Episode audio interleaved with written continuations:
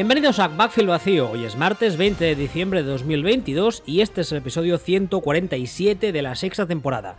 Podéis escuchar o descargar nuestros programas en footballspeech.com, Evox, Spotify, Google Podcast y Apple Podcast. Tenemos un canal de noticias en Telegram, B Vacío, todo junto, y estamos en Twitter, arroba Ball y arroba. Junto a mí una semana más me, eh, me acompaña Sillon Ball. Buenas tardes. Muy buenas tardes. ¿De qué vamos a hablar hoy? Bueno, pues hoy vamos a hablar de un tema del que no tengo ni puta idea. Y habrá mucha gente que dirá, pues, como de normal, ¿no? Pues, pues igual sí, pero de este menos aún. ¿Por qué? Cuéntales a estos señores de qué vamos a hablar hoy. Vamos a ver, hoy vamos a hacer un programa especial que vamos a llamar Explicándole el Mundial a Willy.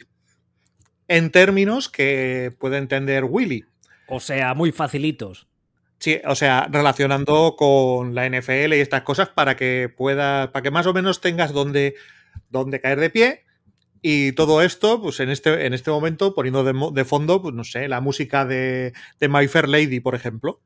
My Fair en, lugar, en lugar de la lluvia en Sevilla es una maravilla, sería los jugadores del Sevilla son una maravilla o algo así. Pero, pero más o menos los argentinos del Sevilla. Que Ah, tampoco han vale. jugado mucho, pero bueno, algunos sí. Da igual, no, no divaguemos. Ya no me estoy enterando de nada. No te preocupes, esta no es la parte en la que se te explica esto. Ah, vale. Entonces, lo que vamos a hacer es vamos a, vamos a coger una serie de equipos de- del Mundial y le vamos a explicar a Willy qué es lo que son esos equipos. Verás tú. Y eso, y eso pues a ver cómo lo hilamos con la, con la realidad de la, de la NFL. Y va- vamos a empezar desde... Bueno, en realidad por ninguna parte. Vamos a empezar por el orden que según lo he ido yo, según lo he ido yo pensando y ya está. Eh, vale, ¿y cuál es el primero? Pues vamos a empezar con Argentina, que es el que ha ganado. Eso sí, hasta ahí llego. Vale. Hasta han, ahí han- han ganado y juega. Messi. Vale, entonces, vamos a, vamos a partir de una serie de datos A ver. de Argentina. a ¿no? ver. Argentina es un equipo, o ha sido un equipo, mm, en el que yo creo que todo empieza y termina con que ahí juega el mejor jugador de la historia. No, que el mejor. es- No, te calles, el mejor jugador de la historia. Igual ahora ya un poquito menos, el mejor de la historia, ya no está al nivel que ha tenido, mm, probablemente ni siquiera es ya el mejor del mundo, o casi seguro ya no es siquiera el mejor del mundo, pues el mejor de la historia. Y un resto de futbolistas, pues eh, correctos, sin, sin grandes estrellas, y, y bueno, y, y lo más destacable, aparte de eso, diría, pues el entrenador bien y el portero un descerebrado, pero eso realmente no sé hasta qué punto es trasladable. Entonces, si yo te digo, si yo te digo estos, estos términos, ¿a ti a qué te suena dentro de la NFL? Como te conozco un poco, te diré que los Packers. ¿Por qué? Hombre, porque como has dicho eso del mejor de la historia, para mí serían los Bucks. Pero como te conozco, sé que serán, serán los Packers. ¿O me equivoco? Claro, pero, pero- claro, pero la cosa, ¿a ti a qué te suena? A ti, a ti te suenan los backs. A mí me suenan los Bucks. Y, pero todo te suena a los backs, porque a mí realmente. Lo del es un es- descerebrado, no sé a qué viene, no tengo ni idea de qué, de qué hacer. Hombre, eso sí que, eso sí que puede sonar realmente a, a Bucks, o más que a Bucks, a cualquier eh, equipo en el que haya estado Tom Brady, porque históricamente Tom Brady ha tenido una gran capacidad para tener siempre un, un receptor muy descerebrado a su alrededor. Sí, por eso, pero ya no juega, por eso hubiese dicho Bucks, No, pero no, bueno. Ha habido, ha habido muchos, ¿eh? O sea, no es ya no juega, que ha habido muchos. Que Divas ha tenido unas cuantas, descerebrados unos cuantos, y asesinos alguno también. También. Ah, bueno, pero ¿son los Packers o no son los Packers? No, son el que a ti te salga los huevos. Yo no te voy a decir quién es. Claro. Yo no te, yo no te hago esto. Yo te, yo te digo, a a mí, a mí Argentina, de hecho a mí Argentina, claro, es un poco lo que estás diciendo tú. Si todo lo empiezas y lo terminas por, por el mejor de la historia, eh, mentalmente, mentalmente te vas a Buccaneers. ¿no? Porque, te, porque el consenso, aunque como bien has dicho, no estoy yo del todo de acuerdo en que, que Brady sea el mejor de la, de la historia, me sale más bien, pongamos el tercero o el segundo, más bien el tercero. El tercero. Pero. ¿Eh? El tercero te sale, Brady. Yo soy ultra, hiper, mega de Manning eh, el mayor. Ya, ya, eso ya lo sabía, pero el tercero te sale, Brady. A, a mí por talento me sale Rogers, por talento puro. Y, y soy un enamorado de. Bueno, Y soy un enamorado de, Main- de Manning. bueno, vale, vale. Ya, vale, vale, pero bueno, es que al final también, y esto es un poco lo mismo, es que dices, es que no me, fulanito no me parece el mejor de la historia, porque el mejor de la historia me parece Maradona, o me parece Di Stefano. Dices, eh, em, pues, no es un insulto decir que un tío es el tercero mejor de la historia no, haciendo no, algo. No, no, no, ni mucho menos. Tú, tú no eres ni el mejor de tu casa atándote los, los cordones de las zapatillas. Entonces, entonces no. el mejor de la historia de todo el mundo haciendo algo, ser el tercero, parece la, re, la releche. Es un poco dices, no, es que Nadal es el mejor de la historia. No, hijo mío, es el tercero. Aparte de otras cosas, Djokovic ha sido mejor, Federer ha sido mejor. Eso no es ningún insulto. ¿no? Entonces, pero volviendo, volviendo a este tema, mmm, a mí me pasa un poquito lo mismo. La, la sensación es un poco. Es un poco esa, una lo que, claro, lo que es que no está, Tampa Bay no está rindiendo así este año, realmente. O sea, de hecho, tú tienes muchos problemas con el entrenador de Tampa Bay. No, además, ahí es un. Hemos hablado de esto algunos programas ya esta temporada. Apestan a fin de ciclo clarísimo. Apesta que cuando termine el año se va a ir, ahí no va a quedar ni el tato. Que al head coach es bastante posible que, abro comillas, le inviten a dimitir, cierro comillas, guiño, guiño. O le, o le, dejen quedarse. Ah, bueno, o le dejen que comerse que la, la travesía del desierto. Sí, también podría ser. Um, Arians veremos, eh, porque tiene un cargo un poco, yo creo que es un poco estético, más que nada, no tengo yo muy claro que haga nada. Porque... A, a, mí me suena cuando en España se quieren quitar un político del medio y lo mandan al Senado, al Senado sí, o a la Unión Europea. Sí, sí, sí, es un poco retiro dorado, está ahí, eh, sentado sin hacer mucho, nadie sabe muy bien qué, y luego Brady está clarísimo que se va. Además, ya ha dicho, ya ha dicho, bueno, no lo ha dicho abiertamente, pero creo que está bastante claro que va a seguir jugando. Yo creo que novias no le faltarán, algunas tendrá. No, ya alguna foto he visto. ¿Foto de qué? No, no novias de esas. Eh, ah, vale. Novias de futbolísticas me refería. Eh, pero. Pero insisto, yo creo que apesta a fin de ciclo. Lo que pasa, claro, la división esa tampoco es que esté mucho para echar cohetes. No es que no lo esté ahora, es que no tampoco es que la... no va a estarlo. Es que, es que pueden ganar la división, es que la división el otro día estaba pensando si no será la peor división de la historia. Realmente, por, por nivel de juego y por todo. O sea, yo he visto divisiones que se han ganado con 7-9 en tiempos que eran, eh, que eran malas divisiones, pero yo nunca he visto una división como esta.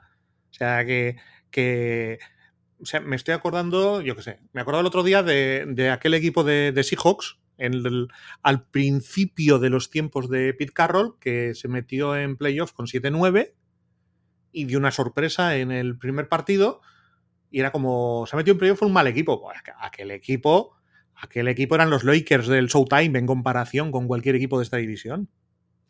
Y además es que es lo que te decía, no es el hecho de que ahora mismo esta división nadie pinte mucho o nadie pinte nada, sino que tú sobre el papel lo miras y a corto, medio plazo tienen los cuatro pinta de estar empezando o tener que empezar una reconstrucción profunda eh, que te la marinera. O sea, Atlanta es posible que se queden al head coach.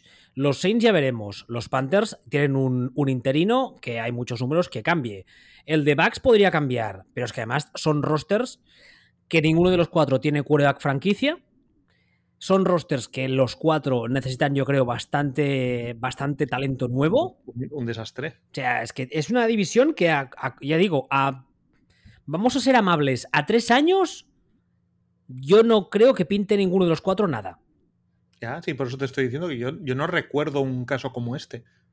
A ver, el año que viene llega uno, draftea un quarterback, el quarterback le sale eh, Aaron Rodgers y se acabó la discusión, ¿no? Claro, eso puede pasar, pero, pero... no suele pasar. O sea. Por eso, pero vamos. De, de todos modos, eh, aquí hay un apunte. Argentina podría ser Green Bay porque Messi podría ser Rodgers y además Messi bebe mate y el otro bebe cosas, hierbas también. Eso, eso, mira, no lo había. No lo había pensado. Además, las dos se beben, porque ya, ya aquí ya discernimos que la ayahuasca se bebe. Yo pensaba que se fumaba, no, se bebe también rollo mate. Así que. No, sí, te puede, te puede valer. Aunque yo, por el rendimiento que han dado, yo los asocia, asociaría más a Packers con Uruguay. Por ejemplo. Eh, equipo con, con fin de ciclo. Mmm, eh, que no ha rendido, que casi podemos decir que, que, ha fracasado realmente en el Mundial. O sea, si tenemos que pensar en beber mate, yo me iría más a eso y solo, solo me faltaría Rogers yendo por ahí mordiéndole, mordiendo a gente como un Luis Suárez cualquiera. Yo te creo. Luis Suárez es uno que se parece a Ricardo Darín, pero jugando al fútbol, que jugaba en el Barça también. Como jugaba en el Barça, tú por osmosis, allí en Cataluña, pues igual te suena. Me suena el nombre, sí, de, de, ver las noticias y tal, pero poco más. A ver, otra comparación. Suéltame otro, va, que estoy en raza. Pasamos al, pasamos al siguiente. Llámese Argentina y Uruguay, venga. Vale, vale. pasamos igual? al. ¿Eh? ¿Están igual? No, uno es a rayas el otro va de azul, ¿puede ser? Uno es a rayas y otro sin rayas, básicamente. Vale. Uno con pantalón negro y otro azul, pero bueno, da igual. Eh, siguiente, seguimos con la final. Pasamos a Francia. Francia es interesante, ¿no? Francia es, el, para mí, de lejos, el equipo, el país con más talento entre sus jugadores. Muchísimo talento. Pero con alguien que para mí es un auténtico incompetente en la banda. Entonces, y otra cosa interesante que tiene, que tiene Francia es que tiene al que ahora mismo tal vez sea ya el mejor futbolista del mundo y va a ser uno de los mejores la próxima década, ¿no? Y a mí, este, a mí estos me suenan a unos, pero muchísimo. ¿Podríamos estar hablando de los Chargers? Yo, para mí, me, me cantan a Chargers que tira de espaldas. Otros que también tienen mucha, mucha pinta que su head coach si entra la gerencia en razón, ya, ya clama al cielo. Yo creo que tendrían que, vamos, hacer un pensamiento, como se dice en catalán, ¿eh? Como si, como si ahora mismo Francia coge y dice, echamos a Deschamps y metemos a, Zidane, por ejemplo. Que es lo que, es una de las opciones que se están valorando. O sea, me pegan un cantazo a Chargers si queremos, si queremos hacer una traslación a, a, NFL bastante gorda y me, ha hecho, y me, hace gracia que es que me parece como tan evidente que tú mismo llegas y dices eh, talento, incompetente en la banda, un tío buenísimo. Mira los franceses, digo, los Chargers. Claro. Sí, sí. ¿También eran cenas de picoteo en Los Ángeles?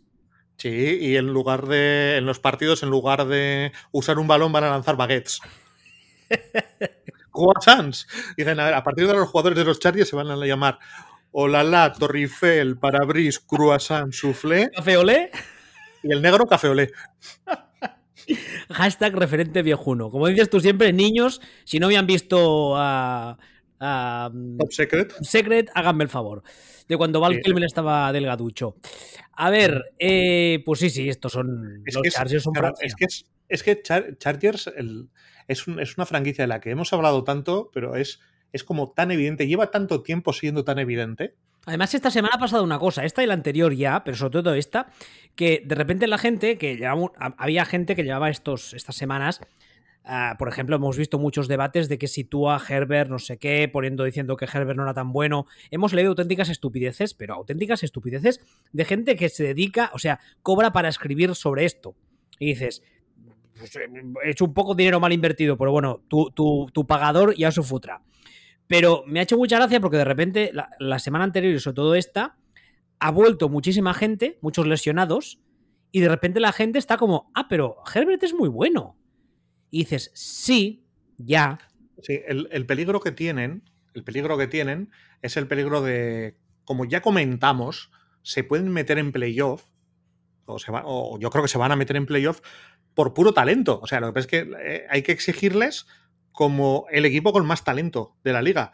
Entonces, no, no como un equipo que se mete en playoff de refilón como último, como último equipo, digamos, de, churro, que es lo que yo creo que van a hacer. Y, el peligro que tienen es que llegue febrero y digan, bueno, pero es que Staley nos ha metido en playoff. También conocido como, bueno, es que The Shams nos ha metido en la final del Mundial y ganó el anterior. No, o sea, es, y es porque la gente tiene, tiene una costumbre muy gorda de confundir ganar a pesar de con ganar a causa de. O ganar incluso a pesar de con ganar a causa de. Si, si Chargers se meten en playoff, se me van a meter en playoff incluso a pesar de Staley. No gracias a Staley. Ahora mismo están sextos de la americana. el, efecto, el efecto Mike McCarthy. sí, ah, lo que pasa es que este Staley está más delgadito que el otro. Eh, están sextos de la conferencia americana, eh, ya sabéis que se meten los siete primeros. Los séptimos son los Dolphins, empatados al mismo alance, 8-6 con ellos.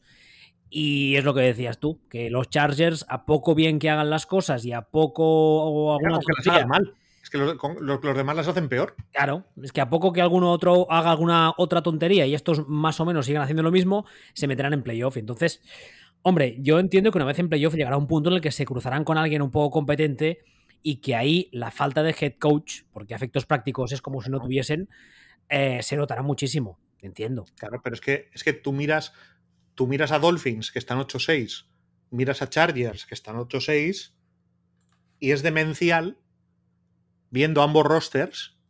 No puedes exigir a, a Chargers que estén eh, a la altura de Dolphins. O sea, no puedes eh, exigir a Chargers que estén un partido por debajo de, de Ravens.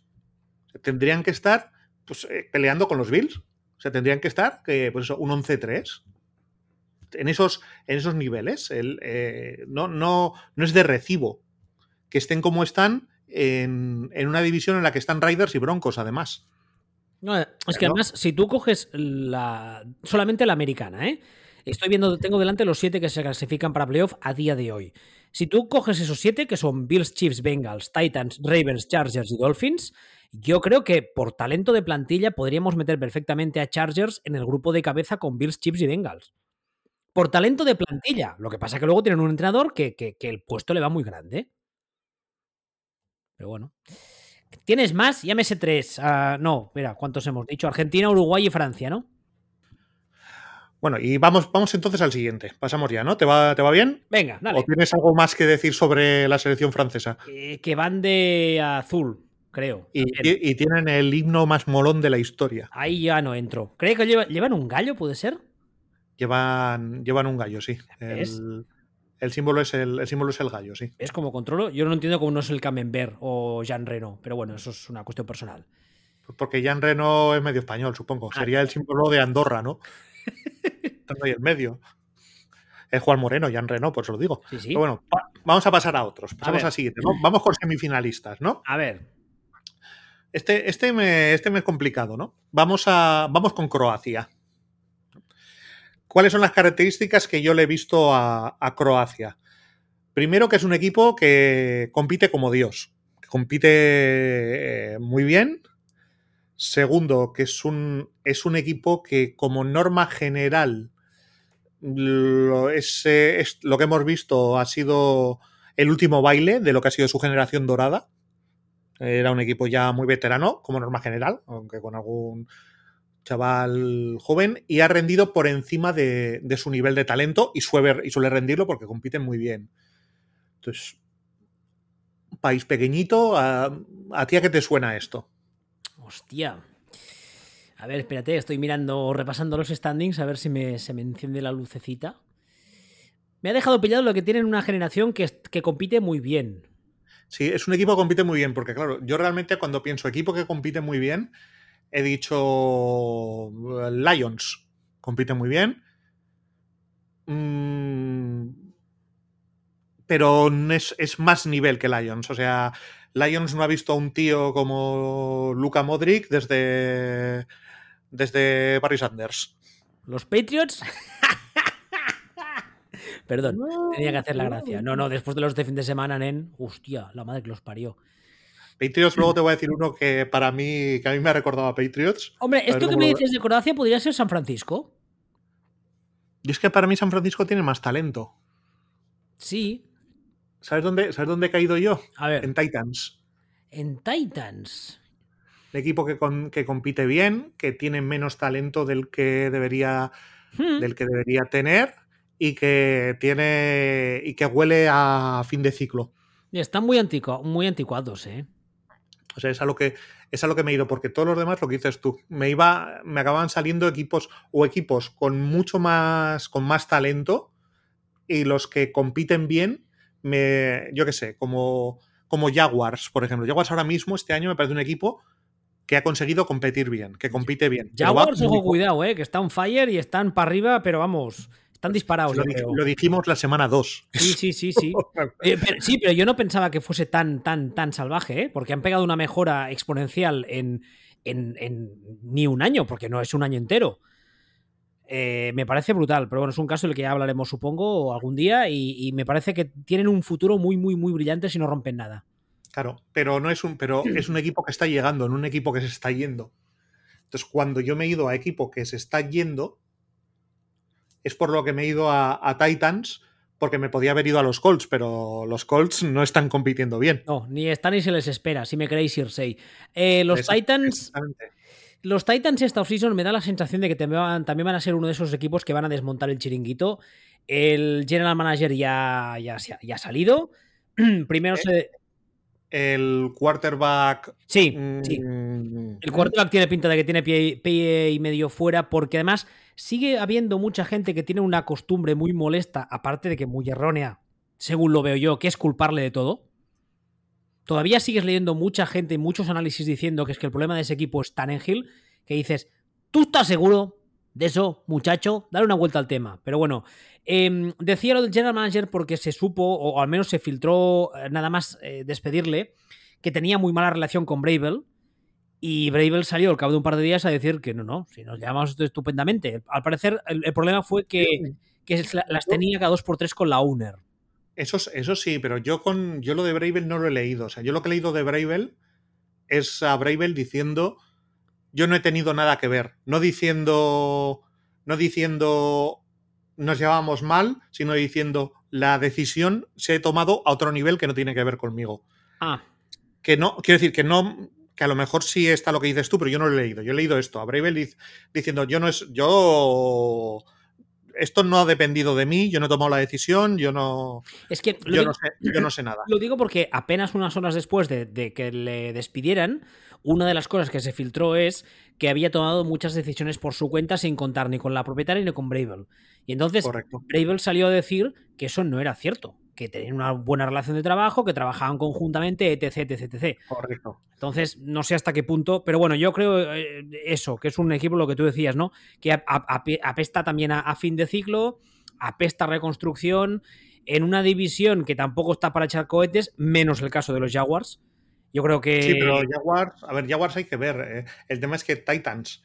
eh, mm, es que Jaguars parece que va a llegar, pero todavía no ha llegado. Y Titans parece que se va a ir, pero todavía no se ha terminado de ir. A mí lo que me pasa hecho, con los De Titans, hecho, es posible que lo estemos viendo irse ahora a Titans. eh, lo, que me, lo que me preocupa de los Titans es que llegó Bravel, montó un roster muy a su medida y a- a- muy, muy acorde con su forma de jugar, obviamente, eso lo hace, lo hace head- todo head coach. Sí. A, com- a competir y morder rótulas. ¿Perdón? A competir y morder rótulas. Sí, sí, sí, muy, un fútbol muy físico, muy directo, con pocas florituras. Y el tema está en que reconstruir un roster eh, de esas características para jugar ese fútbol a día de hoy es complicado. Yo no lo creo, fíjate. Yo, yo creo que sí. O sea, conseguir una línea ofensiva más o menos competente que te, que te domine la trinchera, eso es relativamente fácil. Pero Derrick Henrys de la vida no hay tantos, ¿eh? Yo creo que sí. Yo, yo, Yo creo, ahí- yo creo que sí. At- Atención, ahora aquí, eh, como, como lo del curso de ética periodística, curso de estadísticas avanzadas y conceptos de estadística avanzada. El running back. Running backs don't matter. ¿Qué quiere decir running backs don't matter? Que la diferencia entre el mejor running back y el peor running back es ínfima. Igual que la diferencia entre, entre el mejor quarterback y el peor quarterback es gigantesca, en este caso el tema con running backs es que la diferencia entre el mejor y un señor que cojas por la calle en resultados es escasísima. Entonces, eh, si alguien puede sustituir, es a Derrick Henry. ¿Yo sabes lo que me pasa con, con Henry, estos Titans y su forma de jugar? Eh, aquí voy a hacer una, una apreciación que es mil por cien personal, ¿eh? Pero la sensación que tengo muchas veces es que la forma que tiene de jugar de Rick Henry, su físico, etcétera, da un poco la identidad, no sé cómo decirlo, psicológica a este equipo. Sí, pero bueno, eso te lo va a dar, eso, eso pones otro quarterback, otro, perdón, otro running back tractor, igual no es tan bueno, pero tienes eso. O sea, lo que les va a resultar, lo que les va a resultar complicado de, de, de sustituir es eh, conseguir una línea como la tuvieron que, que pudiera abrir esos huecos y los dos años que hizo Tannehill, que ha hecho dos años estupendísimos, que nos olvidamos de ello. Que, de- que desde el momento en el que Tannehill entra a sustituir a Mariota, creo recordar, ahí está dos años jugando maravillosamente bien, estupendamente bien. Bueno, y, a, y a, a Tannenhill, ya digo, todo parece apuntar que está con pie y medio fuera. Y entiendo no. que la idea es quedarse con el novato, con, con Willis. Entiendo yo también. Claro, y también una cosa que hemos visto en estos Titans o que sabemos de estos Titans es que jugando como juegas, eh, jugando así, sea, por una parte, el, eso, el buscar jugadores con ese nivel de talento, esa forma de jugar, yo creo que es más sencillo, pero un roster montado con ese tipo de jugadores tiene el límite que tiene. Tiene el techo que tiene. En algún momento te vas a cruzar contra un equipo que juega un fútbol más moderno y te van a partir la cara. Es dificilísimo que llegues hasta el final jugando así, porque va a haber algún momento en el que lo normal es que te cueste seguir el ritmo anotador de alguien. Y no, y no solo eso, ¿eh? hay un tema que parece, eh, parece una obviedad decir el hecho de que este equipo puede tener más tendencia a lesionarse que otros y la gente dirá, eso no puede ser, es fútbol igual, pero es que jugar la forma que juegan los Titans con mucha carrera interior, con mucha, mucha uh, batalla en las trincheras, mucho uh, juego por el medio, juego de carrera de, de uh, muy, muy, muy ball control, etcétera. Eso desgasta, porque además es una cosa que también la vemos mucho en los Niners. Que sí. sin ser el mismo fútbol, es un rollito relativamente parecido, abusan mucho de la carrera interior, mucha carrera, etcétera, etcétera, y eso les pasa factura. Los rostros de los Niners les cuesta horrores llegar a final de año sanos, sanos todos. Y hay, hay, una tercera cosa que les va a costar muchísimo replicar a estos Titans a medio plazo, y es eh, que en su división haya durante 3-4 años... Tres circos. Dos, dos, dos circos. Bueno, los sí. circos, porque Colts, Colts pueden ser un circo este año, pero hasta ahora eran un buen equipo. Colts, por cierto, perdona que te corte, ya ayer salió una noticia, la saqué al canal diciendo que Jim, uh, Jim, nuestro amigo, si me queréis, Irsey, uh, parece ser que va um, todo all in para hacerse con Jim Harbaugh como head coach. Él sabrá. Sí, sí, yo también creo que es una cagada inmensa, pero bueno. No, bueno, a ver. Eh, Yo creo que es una cagada por ambas partes, porque Harbaugh está muy bien en Michigan y ahí le adoran y le han hecho un contratazo y vive en la Marte tranquilo y además al parecer su padre y su madre viven por la zona, etcétera, etcétera, etcétera. Sí, Indianapolis está ahí al lado también, ¿eh? O sea que... Ya, bueno, pero yo creo que meterse en el follón de Indianapolis, no sé, no sé. Vete, no, o sea, a mí de los yo sigo diciendo que a mí me parece una franquicia con mejor cultura de lo que parece. O sea, de la, del crédito que se le da. No, no me parece una franquicia con mala cultura. A, a ver, también, y... también, tener una cosa, ¿eh? Puestos a meter a un head coach nuevo en, en, ese escenario, en esa franquicia, evidentemente, mil veces antes meter a Jim Harbaugh que meter a un novato o a un coordinador de estos que asciendes. Eso está más que claro. No, sin, sin, sin duda, pero te digo que a mí. No, no, o sea, me parece que los Colts son un equipo bastante, una franquicia bastante más seria de lo que a veces se le, se le dice. Una, una franquicia, de hecho, de las serias, por decirlo de alguna forma.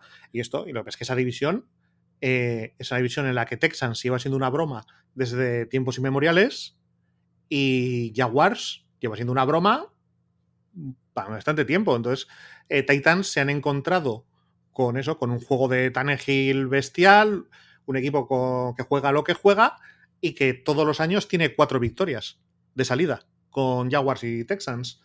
Hay, aparte de todo, o sea, hay una serie de condiciones que les va a costar, pero, pero eso, con lo que tienen ahora mismo, o sea, Titans llevan sin línea ofensiva dos años mínimo. Que por cierto... Que, eh, o sea, y, y, ahí están. Por cierto, decía, dando casi por seguro que el año que viene el quarterback titular va a ser Willis, el novato, Malik Willis, y no, y no Tannenhill, me gustará ver cómo cambia la Flair la forma de jugar de este equipo. Porque, ¿La Flair? Ah, la Flair, el otro. La Flair, el, el otro, sí. El, el, coordinador ofensivo de los Titans. Cómo cambia la forma de jugar, porque con jugar igual con Willis que jugar igual que con Taren Hill me parece desperdiciar al primero. Habrá que, habrá que verlo. Pero bueno. A, a ver, a, primero hay que ver si, Tane, si, perdón, si la Flair Junior sabe sumar y restar.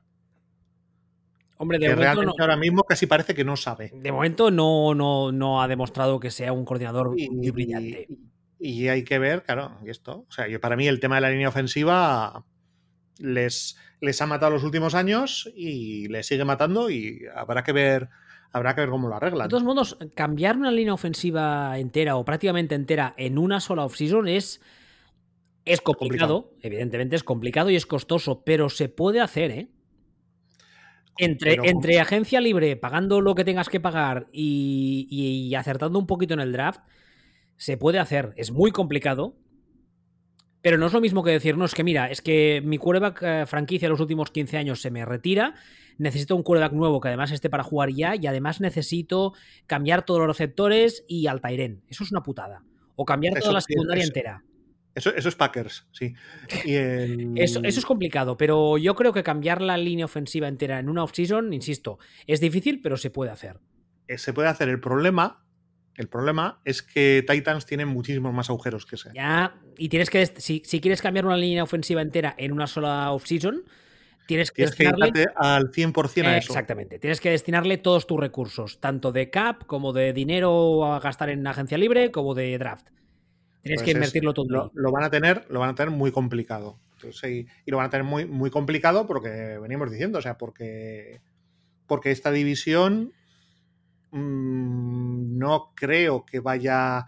O sea, Jaguars ya decimos que creemos que están llegando, por lo menos están.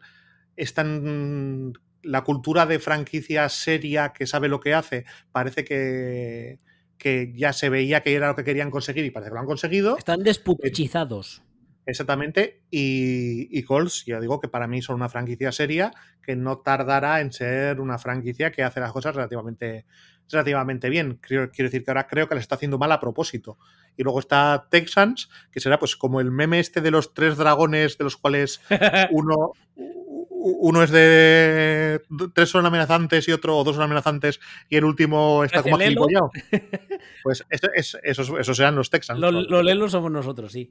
Exactamente. No, y además, otra cosa también está clara. Eh, si a los, a los uh, Colts Jim Irsay consigue convencer a Jim Harbaugh, por mucho que a mí no me parezca un buen movimiento, lo que está clarísimo es que de entrada les tienes que tener en cuenta. Luego igual las cosas no salen, pero de entrada tienes que decir, ojo, porque esta gente igual ya no son un circo. A mí no me parece un gran entrenador, pero sí me parece un buen entrenador. Ah, no sé qué decirte ahí. Hay, hay tantos malos entrenadores que es difícil decir que este sea uno de ellos. O sea, es, eh, eh, hay, montones de malos entrenadores, montones, y este no me parece que esté en ese grupo. Me parece que no, eh, me parece que no es Andy Reid, pero hmm. me parece que no es un, entrenador típico de los Cleveland Browns. No, no, no. A ver, estos eran, estos eran Croacia, ¿no? Hemos quedado. Estos hemos dicho que eran Croacia, Son los de los cuadritos, ¿verdad? Exactamente, sí. Vale, controlados. Otros. Siguientes. Ah, Vamos a pasar a Marruecos. Hostia puta. Eh, vale. Vale, entonces te, voy a decir, Marruecos ha sido también semifinalista. ¿Ah, sí? Ah, sí, es verdad, claro, claro, sí, sí. Son los que se cargaron a España, ¿no? Efectivamente. Es como algo sé. Efectivamente, los que iba a haber mogollón de disturbios que luego no ha habido ni uno. Esos. Entonces, eh, te voy a dar una serie de, de, parámetros en lo que es Marruecos. Una defensa, han tenido una. O sea, defensivamente han sido estupendos estupendísimos. Y el problema que tiene es que para mí iban bastante justos de talento. Y cuando dicen, no, es que. A ver, por favor, que se está jugando eh, en el colista francés, este está jugando en la segunda de no sé dónde, y este es suplente en el Almería, si te descuidas. Entonces, para mí es un equipo que, que ha ido cortito de talento, que han estado, ha trabajado muy bien, muy estructurado defensivamente y que han llegado hasta donde han llegado por, el, por un tema defensivo. Realmente. Entonces, y mm. aquí, aquí decimos, ¿a qué nos suena esto? Hombre, así a priori yo te diría los Jets. Curiosamente el mismo equipo que me salía a mí. No sé. Que por cierto. Curiosamente el mismo equipo, el mismo, mismo, mismo equipo que me salía a mí. Su entrenador es musulmán. Hay una coincidencia. Y ahora decías tú, no, este, este juega en la Almería. Ser, ser, eh, Eso lo he inventado. Ser, ser musulmán y jugar en Andalucía tiene que ser una putada, ¿eh? Mm, ¿No puedes comer jamón? Ya me dirás tú. yo, yo, perdona que te diga que yo he comido jamón en todas partes del mundo. pero las ventajas de la globalización. bueno, pero en Andalucía está bueno. no te jode, pero puedes comer, pero puedes comer jamón andaluz en todas partes. Yo creo que ahora ya, a lo mejor, cuando estaba yo en Estados Unidos no se podía. Porque te decían, uh, peste, peste porcina, tira para atrás pero yo creo que ahora mismo hasta se puede. Sí, he visto chorizo palacios en Estados Unidos. Bueno, da igual. Y el, ¿eh? que, era una, una, asociación de ideas que he hecho yo. A ver, eh, sí, a mí me parece que son los Jets. Sí, es que, y que los Jets son un equipo. Al final va a resultar que, que Robert Sale defensivamente es bueno. Eh, quiero decir, yo creo que a estas alturas yo, ya podemos, podemos asumir o podemos decir que, no sé si voy a llamar un gurú defensivo, pero que ese lado del campo lo domina a la perfección. Sí, y además esta, semana que les vi, les vi jugar el partido entero, pensaba una cosa. Cuando estaban los Niners, todos decíamos que podía ser que, eh, que pareciese bueno porque tenía a, a Bosa, ¿no? Vale, entonces. Sí, equipazos y plantillón. Exacto. Entonces sale de ahí y la defensa de los Jets eh, mejora, con lo cual es lo que te decías tú. Pero es que además se llevó como coordinador defensivo a los Jets a un señor que era entrenador de linebacker, si no recuerdo mal, en los Niners, y, y la cosa funciona igual. Sí, pero que, que, que, yo creo que es que sabe cómo le gusta el café a él. Mm, podría ser. O sea, imagino, a ver, yo doy por hecho, esto es una, esto es presunción también, pero yo asumo que la defensa de los Jets es una defensa de autor de Robert Sale. Hombre, sí, sí, sí. La otra lo que hace es ejecutarla en función de. Eh, y que el otro no. le lleva los cafés. Eh, y es, la, es, es, lo, es lo que asumo. Ahora, a mí los Jets me parece que tienen.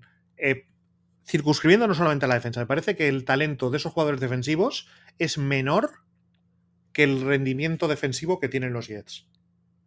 O sea, creo que ahí hay un trabajo de entrenador claro, porque está, está elevando a sus propios jugadores. Hombre, esa defensa, luego, yo creo que personalmente que está a un, a un uh, pass rush de esos de auténtico nivel, de esos que cambian partidos, de ser una defensa de miedete, ¿eh? Yo creo que ya es casi una defensa de miedete. Yo creo que no. Yo para mí, a día de hoy, es una, es una muy buena defensa. En secundaria está muy bien. El, el, el cornerback que draftearon este año tienen a CJ Mosley en los linebackers, que además lo tengo en la fantasy y por eso lo tengo controlado. Hace un montón de puntos cada semana porque se hincha a placar el cabrón, está todas. Pero yo creo que metes en esa línea para imitar un poco también el modelo Niners a un, a un de esos defensive ends, pass rushers puros de los que entran en el backfield en cada puta jugada. Una, una, una superestrella playmaker defensivo. Sí, sí, sí. Digamos. Y esa defensa, ojo, cuidado, ¿eh? Sí, pero ya hoy es la sexta defensa de la liga. Sí, sí, ya te digo que a mí me parece muy buena. O sea, quiero decir, depende de lo que le llames una defensa que da miedo, pero ya es una, para mí es una estupenda defensa, una muy buena defensa. Y, y sí, pero, lógicamente, si le, metes un, si le metes un bicharraco, pues saltaría a mejor defensa de la liga junto con, junto con Niners a ese tipo de niveles. Eh, ¿no? Pero... Por cierto, también un detalle. Está la sexta mejor de la liga, teniendo en cuenta que su ataque es una escopeta de feria. Sí. Que eso también afecta, porque claro, no es lo mismo tener en ataque drives sostenidos y que además tu ataque meta puntos, a tener que salir a jugar en defensa cada 2x3 y encima tener que salir a pararles porque tu ataque es una escopeta de feria.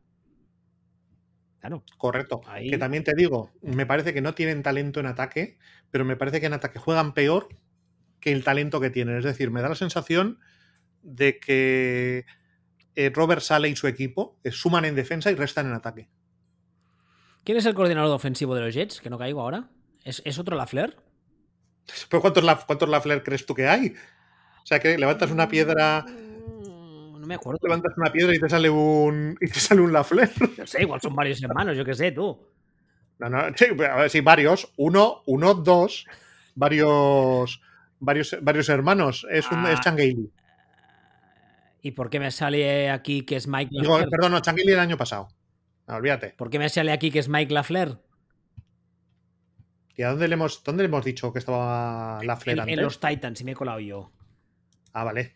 En los Titans y el de los Titans es eh, Todd Downing. ¿Quién? El, ese es el director de Drácula. No sé, un señor que yo no le tenía visto, la verdad sea dicha. No, no, no- Yo no tenía ni idea y te he seguido el rollo y me has hecho quedar fatal. Vas a la, vas a la lista negra. Estaba convencido de que era la Flair. Pero, No, pero- yo lo único que estaba convencido es que la Flair son dos hermanos, por lo cual si estaba en Titans no podía estar en Jets. a ver, espérate. La Fleur. sí, sí, pues si aparte sí hemos hablado un montón de veces. Matt Lafleur que- Titans. De que la Flair está en Jets, sí, sí, lo hemos hablado un montón de veces. Ay, bueno. Lo que tiene Sí, hablar de memoria. Se me, un normal. me se perdone. Bueno, pues eso. eh, To- Todos, los que, todos los que dicen en redes sociales que no tengo ni idea de lo que hablo, en este caso tienen razón. bueno, yo tampoco, pero bueno, aquí estamos tú.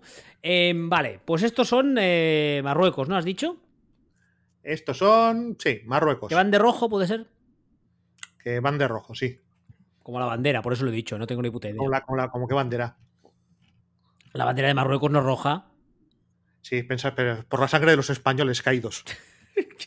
¿Qué? Nada. Anda, anda, tira, Cid. ¿Otro? Pasamos al siguiente entonces. Venga, dale. Y el siguiente que tengo en la lista es Inglaterra. La perfida Albión. Entonces, a ver si. Los que comen mal y tienen boqueta en todas partes. Entre otras cosas, sí. A los que les dan los partidos NFL en Europa nadie sabe muy bien por qué. Sí, en lugar de dárselos a Alemania. Pero bueno. Porque, porque hablan raro como los otros. Eh, puede ser, puede ser. Pero bueno, Inglaterra, ¿qué podemos decir de Inglaterra? Inglaterra era, vamos a decir que por talento, un equipo top 3 o top 4, de, como mucho de. Como mucho de esta historia, del Mundial. Y un equipo que tiene muchísimo hype. Muchísimo hype. Y que tiene ciertas urgencias. Ciertas urgencias históricas. ¿Son los Bills? A mí me salía. bueno, el que son los que para ti lo que sean. A mí me salía Bengals cuando yo pensaba en estas cosas. ¿Tú crees que tienen urgencias históricas los Bengals? Yo tengo un poco esa sensación. Lo que, los que no veo que las tengan son los Bills. No, ¿tú no, ¿tú no crees que los Bills con el rollo ese de las finales perdidas en los 90 no quieren quitarse la espinilla esa? Fíjate, nunca he tenido esa sensación. O sea, yo de hecho más de una vez he pensado que si yo fuera de. Si yo fuera de Bills, me tiraría por la ventana. Entonces el Athletic empezó a perder, creo que han sido seis o siete finales seguidas, no sé cuántas, y digo. mm, o sea que esto es lo que se siente, ¿eh? Y, pero no, no, no me transmite. La gente de Bills. La gente de Bills me transmite que está como un cencerro, pero me transmite estar extrañamente sana de la cabeza. Cencerro bien. Es, es muy, sí, no, es muy raro. O sea, quiero Es una decir, cosa muy eh, extraña, sí, porque además viviendo ahí ahí río con el frío que hace y tal, tienes todos los, todos los números para estar mal de la cabeza, pero mal, en plan mal. no, en y plan, ¿eh? y, hacen, y hacen cosas de persona que no está, que no está bien. sí, sí, sí, en plan, el asesino de Milwaukee asesinaba viejecitas de, de cuatro en cuatro, mierdas esas. O y, el, luego y luego y después de matarla saltaba encima de una mesa. Exacto. O el, el caníbal de Michigan. Y si tenía el, el congelador lleno de gente troceada. Mierdas ese palo, pero no. A mí- pues fíjate, a mí ya te digo, a mí no, no sé por qué realmente mm, me transmite más la sensación de ser una fanbase o un- una franquicia Muy sana. que, que asumía ser una mierda sin histerismos y cuando dejan de ser una mierda lo están asumiendo sin histerismos. O sea, ahora, ahora que hablamos del, del Mundial, hablamos del fútbol, hay, una, hay un concepto que se maneja bastante, que es el fútbol le debe una Copa de Europa a tal equipo, el fútbol le debía un Mundial a tal jugador, a tal, a tal equipo, el fútbol le debe, el fútbol le debe. Yo nunca he visto a los a, a Bills, a gente de Bills, comportándose como el fútbol nos debe cosas. Que, es, que es algo que, por ejemplo, sí que he visto mucho en aficionados de Dolphins, he visto bastante en aficionados de Browns. eh, yo sí que lo he visto en, en aficionados de Bengals, pero pero no lo he visto en aficionados de, de Bills. Es igual que, igual que, por ejemplo, en tu equipo, en, en Texans. Yo en Texans he visto más gente diciendo somos una puta mierda que diciendo el fútbol nos debe algo por ser una puta mierda. Sí, es, en líneas generales te- Que para tenemos, mí es la- donde, donde vienen las urgencias históricas. tenemos bastante asumido que somos malos. Pero en, en- en- en el, en el tema de, de Houston. Viene todo de un tema histórico porque, claro, cuando la franquicia original de Houston, que eran los Oilers, se van de Houston, eso creó como una especie de, trauma colectivo. Y cuando volvieron los Texans fue un poco como sentimiento de gracias, ¿no? de agradecimiento. Entonces yo creo que por eso. Respecto a los Bills que hablamos ahora, los Bills de Inglaterra, o los Bills ingleses, este fin de semana han jugado contra los Dolphins. Era un partido que a priori eh, pintaba muy bien, la verdad es que ha sido un muy buen partido. Eh, además, eh, vino un, todo un poco precedido por, no diré polémica, pero sí el run run de la camiseta esa con la que salió Marc Anthony a la rueda de prensa y luego cayó la nevada de- del, siglo y tal. Eh, y hoy una cosa que sí me preocupa de este partido y es que, aparte de que Josh Allen, cuando la cosa empieza a ponerse mal de clima, me, me refiero, cuando ya la cosa ya empieza a nevar como Dios manda y tal, es en plan, no preocupar sus que aquí estoy yo. Y eso es algo que muy pocos quarterbacks pueden hacer. que los elementos, y además esos elementos mm, parece que no le afecten a su juego, es algo brutal. Es que, le van bien, de hecho. Sí, sí, sí, es que es en plan... O, le van menos mal que a, que a, otros, porque es una bestia. Yo, yo creo que es, el, es el perfil de quarterback ideal para, para ese equipo. Pero aparte de eso, yo quería irme un poco al tema de Tua. Lleva varias semanas que está mm, completando muy pocos pases en un sistema ofensivo que en principio se basa en lo que vendría a ser el, el ball control y tal. Y tú lo dijiste hace unas semanas, que además es verdad, estaba teniendo un año, está teniendo un año en líneas generales muy bueno, pero lleva unas semanas que no acaba de estar nada fino este hombre, ¿eh? Lleva, lleva tres semanas jugando como la mierda. De hecho, de las últimas tres semanas, esta es la que mejor ha jugado. Hombre, es que la semana anterior que es Chargers tiene un 10 de 28, aparte que no juega mal. la semana anterior de Chargers es horrible y la semana anterior de Niners es horripilante. Lo que pasa es que es Niners. Claro. Es la defensa de Niners. Que esto es algo que también vinimos avisando diciendo, eh, porque la anterior y la anterior fue Browns y Texans y fue como, ¡buah, qué bueno! cuidado. Cuidado. Cuidado, que está jugando ahora el partido de Copa contra equipos de Segunda Federación y ahora tiene que volver a, tiene que ir a jugar a, al Bernabéu. Y va a pasar lo que va a pasar. Y pasó lo que pasó. Entonces, es, eh, más que nada. Mm. No, perdona, más que nada se acaba este tema porque este fin de semana lo que decía, ¿no? Ha habido una, una clara influencia, por así decirlo, de los elementos meteorológicos y este escenario, de cara a las semanas que vienen, que son las semanas que importan, es un escenario que podemos volver a ver con cierta facilidad, porque es invierno y hace frío. es así de simple. Sí, a ver, eh, a mí de, hecho me parece que ha sido un partido de Dolphins por encima de lo que yo esperaba. Sí, yo no esperaba que jugasen tan bien, la verdad sea dicha. Y me, ha parecido mm, que el partido de Bills era bien, pero lo sigo viendo un equipo que tiene puntuales desconexiones que van a ser muy peligrosas para ellos. Y un equipo con lo que decimos, con problemas en la secundaria. Pero un poco también lo que habíamos avisado, o sea, es. Son dos niveles de equipo diferente. O sea, Bills es un equipo top 3 de la liga, claro, o top 4 si quieres. O sea, es, eh, eh, es uno de los mejores equipos claros de la liga. Para ganar a Bills, em, eh, tienes que dar la sorpresa. O sea, ningún equipo va a jugar en playoff contra Bills, salvo Chiefs, probablemente en esa, en esa conferencia. Y, vas a decir, eh, el favorito es este otro, en determinadas circunstancias. O sea, pueden perder, pero quien gane, para que alguien gane a Bills, va a tener que dar una sorpresa gorda. Que no quiere decir que no pueda pasar, pero sorpresa, sorpresa gorda. Y Dolphins es el equipo que no es un mal equipo, pero es el que tiene que dar la sorpresa. O sea, es, son dos escalones súper claros, diferenciados, y por eso hemos comentado alguna vez que cuando se está diciendo, no, es que Bills, es que Dolphins, es que esta división, no, no, esta división está Bills y a 27 eones de distancia, pues el resto. Porque ya, lo hemos comentado, que hay equipos en esta división que se han flipado muchísimo y van, y van y han venido recibiendo los, los gorrazos los soplamocos justo después de. Justo después de, de fliparse. Pero, pero sin más, ¿no? O sea, ese. Bills es, Bills es un equipazo. Un equipazo con. Con cierto. Con cierto problemilla. Y realmente con mucho hype, ¿no? Porque tienen muchísimo hype, ellos salen.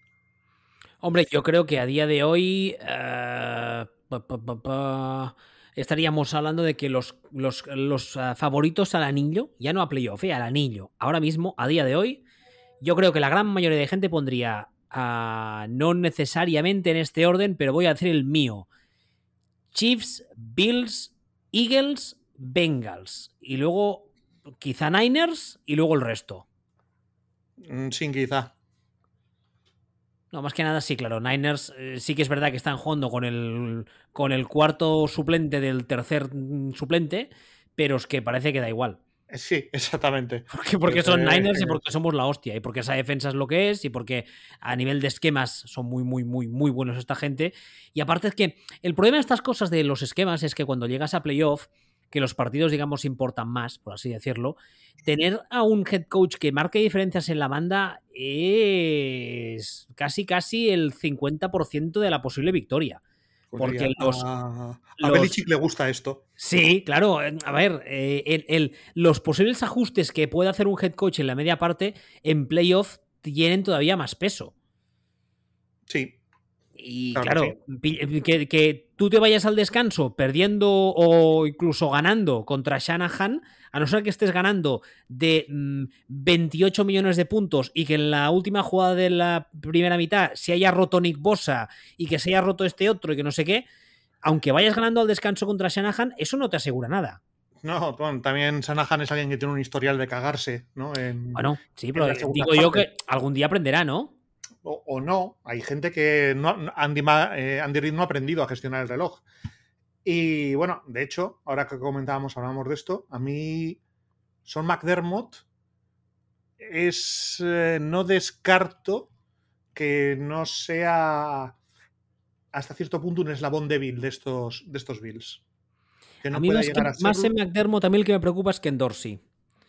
Que empezó el año con muchísimo, muchísimo hype. Es un hombre de que yo también hablé. Es un señor que lleva en los círculos internos de la liga muchos años. Y iba, ha ido subiendo peldaños y subiendo puestos. Se fue a Brian Dable. Ha, ha subido él, la coordinador ofensivo. Era un hombre que antes de empezar la temporada está todo el mundo pendiente de él a ver qué hacía, porque es un señor que apunta a posible futuro head coach dentro de X años. Y la verdad es que no está, en este equipo no está Mike Lafleur, ¿no? No, en este no. Vale. En este no hay Lafleres. Este esto lo está Ken Dorsey. Y la verdad es que de momento lo que he visto de él, sí que es verdad que es su primer año como head coach, eh, como, perdón, como coordinador y cantando jugadas. Y hay un proceso de, de- de aprendizaje. Pero de momento lo que he visto me parece bastante regulinchi. Y creo que las cosas salen porque, porque Josh Allen es muy bueno. Y cuando Y hace, por- y cuando hace clic, mm, es imparable. Como, como, como- ah, ah, que me trabo. Por como dice el PP cuando entra en el gobierno, por la herencia recibida, en este caso positiva también, ¿no? Pero es que hay, hay un cierto historial. E- Este, este historial de huevos de, de los Bills, de, de salpicar sus temporadas con más huevos de los normales, Salpicar Ah. sus temporadas con huevos. Eso suena muy mal, ¿eh? Pero bueno. Sí, bueno, suena. Suena raro. Un poco, suena, suena un poco a Brazzers, pero el. A mí me. me- hay, una posibi- hay- hay una posibilidad de esto que me sale, que es que cuando el equipo no funciona un partido, se atasca, que McDermott no sabe ajustar para que ese equipo rectifique durante el partido y se acabe encontrando con el huevo. Y no digo que esto sea lo que ocurre. Lo que digo es que es algo que me flota en la cabeza que es una de las po- posibilidades o uno de los, una de las explicaciones para que estos Bills sean aficionados a cagarla de vez en cuando cuando no toca. ¿Qué es a mí, eso? a- a mí lo, lo que me preocupa es que este año hemos visto, especialmente que el ataque no acaba de carburar y hemos visto muchos más huevos de los Bills que el año pasado. Ya te he y- dicho yo que para mí son huevos, no son huevos, sino que es más tendencia. Bueno, Este vale, pues, pues vamos a decirle tendencia, pero claro, eh, el único factor diferencial que hay respecto al año pasado es el cambio de coordinador ofensivo, prácticamente. Entonces dices, uy, uy. bueno, pero, la, pero, en, eh, pero la defensa chuta, la defensa está chutando muy bien este año. está chutando, está chutando realmente bien. Y el ataque, pues, pues, pues realmente también. O sea, es que es un equipo que es, que top 5 en los dos lados de esto. O sea, es un equipazo. Un equipazo. Y como, y como tal y por plantilla, lo único es eso, es un poco la sensación de que a lo mejor es más un equipazo por el nivel de plantilla que por, que por las soluciones desde el banquillo. Y lo que dices tú, como en playoff eh, los partidos se estudian más y se buscan más las vueltas, mm, que a lo mejor este, este bloque, este, este, este bloque de, de trabajadores del banquillo, por decirlo de alguna fuerte staff, tiene problemas para ajustar cuando les buscan cuando les buscan alguna, alguna vuelta o, o cuando ellos salen en lugar de ser Dios es solamente su profeta.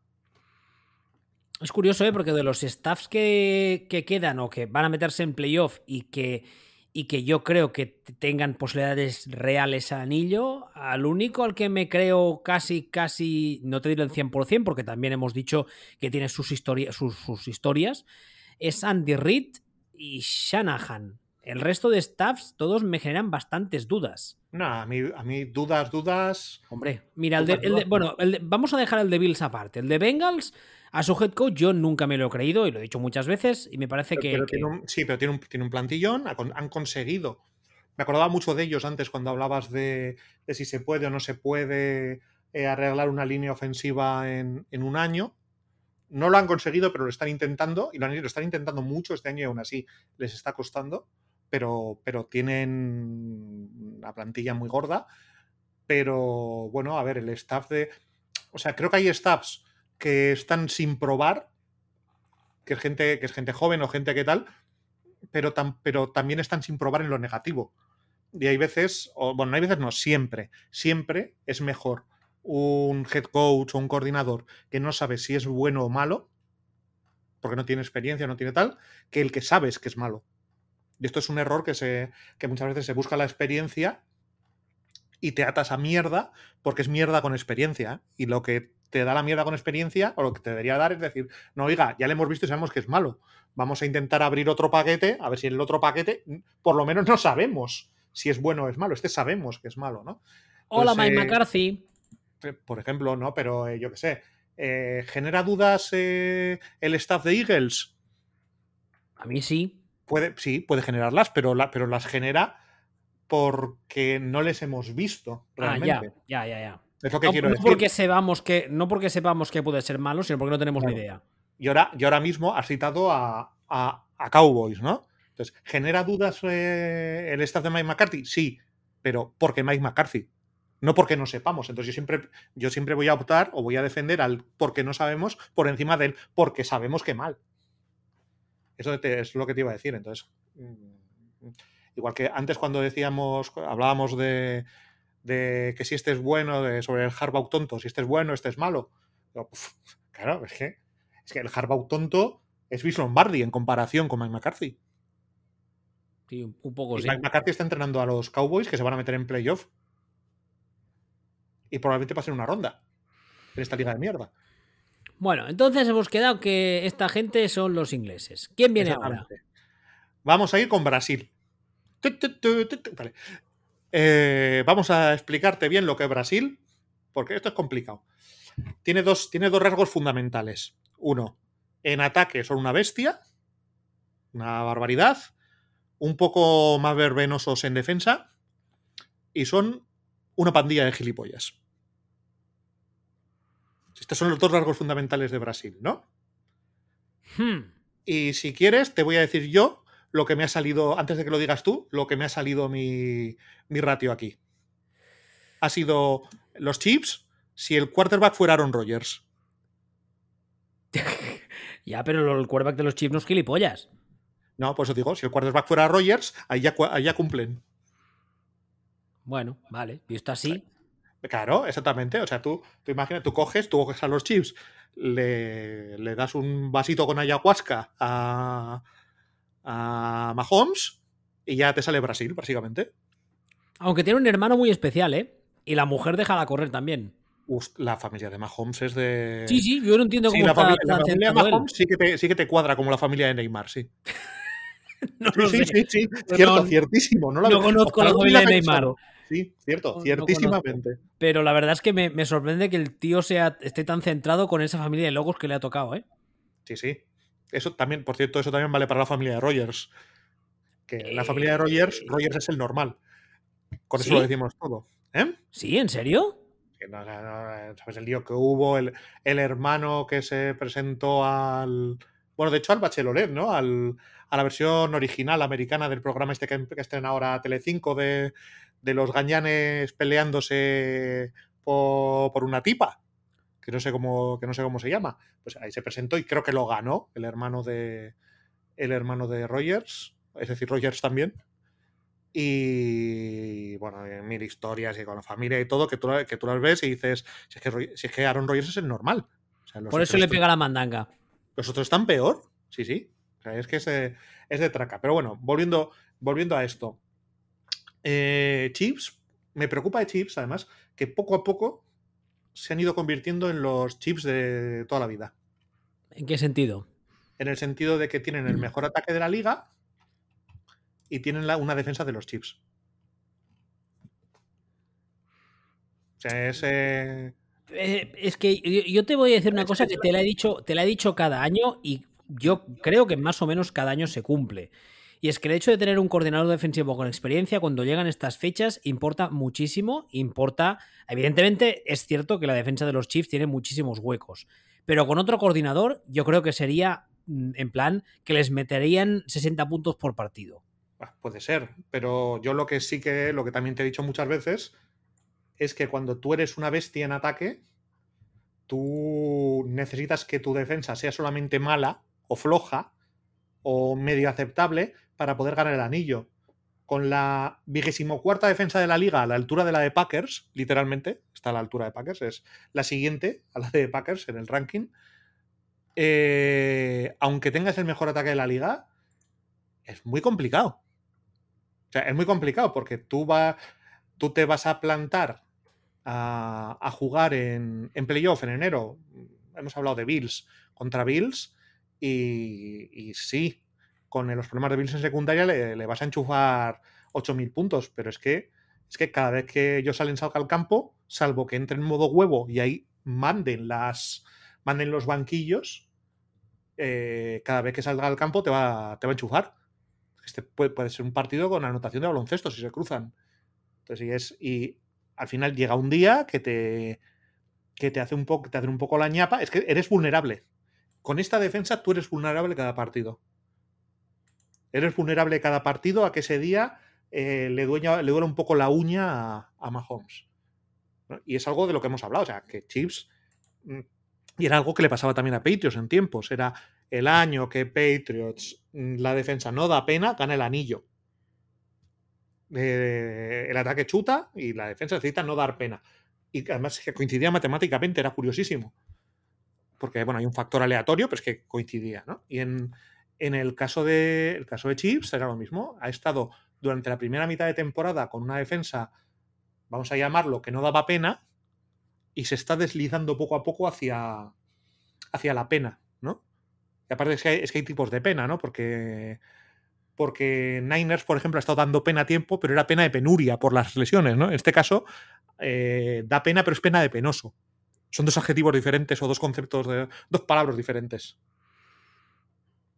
A mí, aquí, respecto a la defensa de los Chiefs, nada que añadir. Lo que sí quiero, quiero decir, que es algo que yo, a, mí me parecía que podía pasar cuando empezó la temporada y ha acabado pasando, y es que el ataque de los Chiefs sin Tyreek Hill es mejor o al menos da la sensación de que es mejor y Mahomes está jugando mejor, porque no tienen esa dependencia que muchas veces se produce con un, con un jugador de este estilo, de este tipo.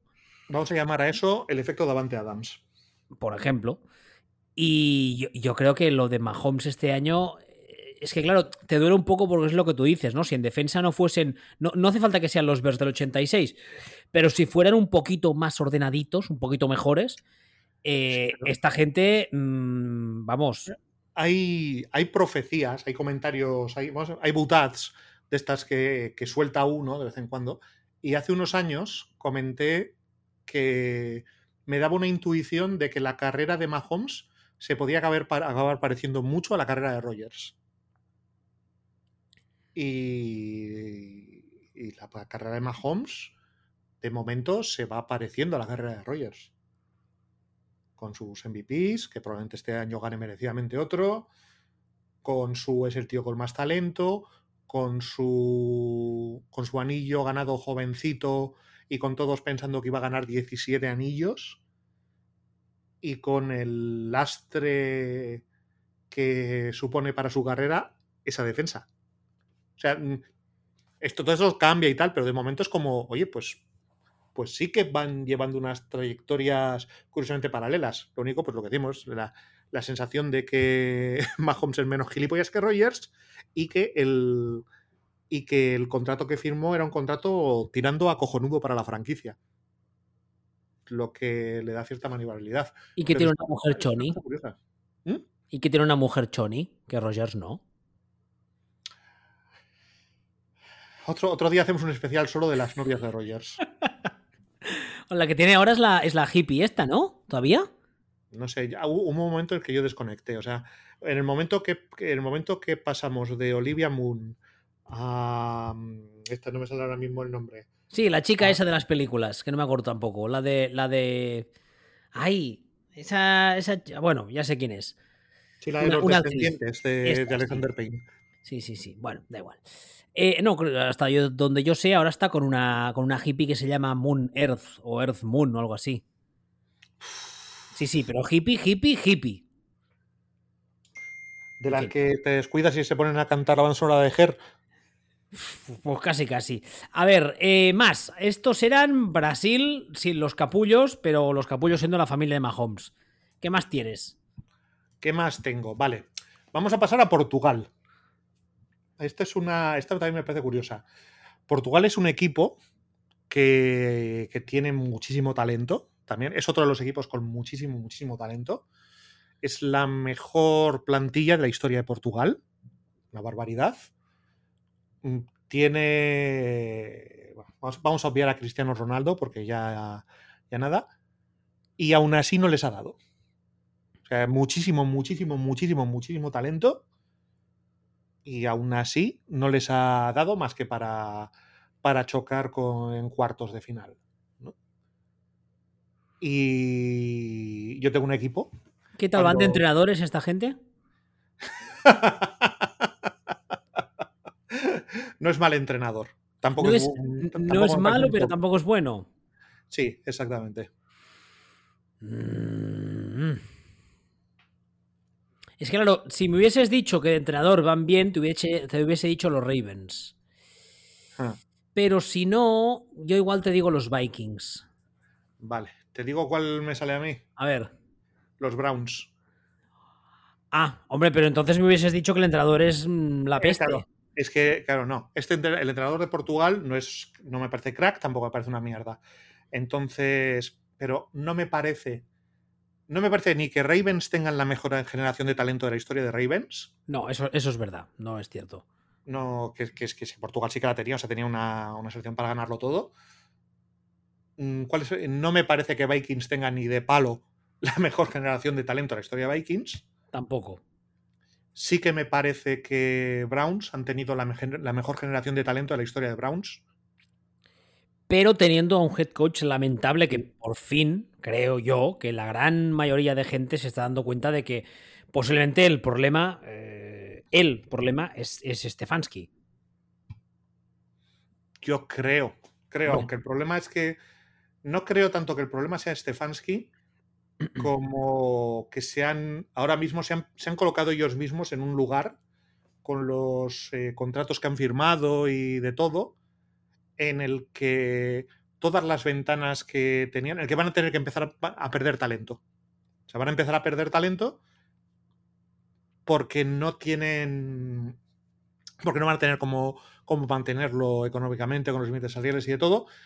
Y se van a encontrar con, en una división en la que eh, Steelers, que van. que de talento van cortitos aceptables, más bien cortitos, pero solo cortitos, son el equipo con menos talento.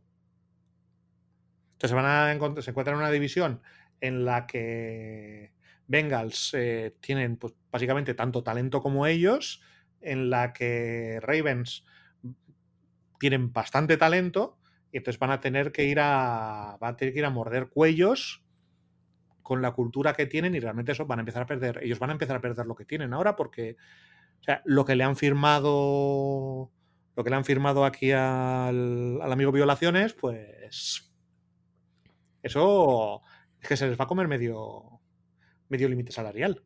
Es que es un tienen, un problema y todos los todos los jugadores que han venido drafteando estos años, ahora es cuando les toca empezar a cobrar.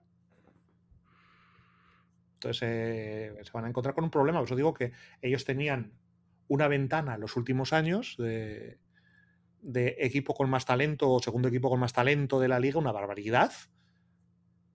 Y la han tirado. Por, toxicidades internas de la, de la franquicia, por errores de contratación de entrenadores. Es que es, eh, la han tirado. Además, con un añadido Esto quizá no sería. Eh, entraría dentro del análisis eh, sociológico, imagino. han pasado a ser el equipo jaja, el equipo hazme reír de la liga durante años y años y años, a ser un equipo que, bueno, que sí, que la gente se reía de ellos, pero en el fondo les, les respetaba por cierta historia y tal. Y ahora mismo yo creo que deben ser la franquicia más odiada por todo el tema de Deshaun Watson y además con razón. Es que lo que han conseguido es. Eh, tú es normal, tú cuando pierdes, con norma general, cuando tú pierdes eres simpático y pasas a ser antipático cuando ganas. Eh, lo vamos a llamar también un poco el, efecto Patriots, ¿no? Tienes un poco de bandwagon, de gente que se sube a tu carro porque es el que ganas, pero generas eh, un montón de antipatías. Pasar de ser un equipo simpático, una franquicia simpática, a ser una franquicia que, de las que peor cae sin llegar a ganar, tiene muchísimo mérito. Muchísimo mérito. Pero bueno, a ver, pero es que esto, esto es que realmente es un, realmente es un tema, un tema interno, es un tema. Es, cuando, todo esto que se dice siempre es que son los Browns. Es que, es que se le, ellos mismos se pegaron un tiro en el pie. O sea, no sé si te acuerdas que iban haciendo las cosas eh, en plan tras de process y tanqueando y haciendo esto, tal, tal, tal, tal, tal.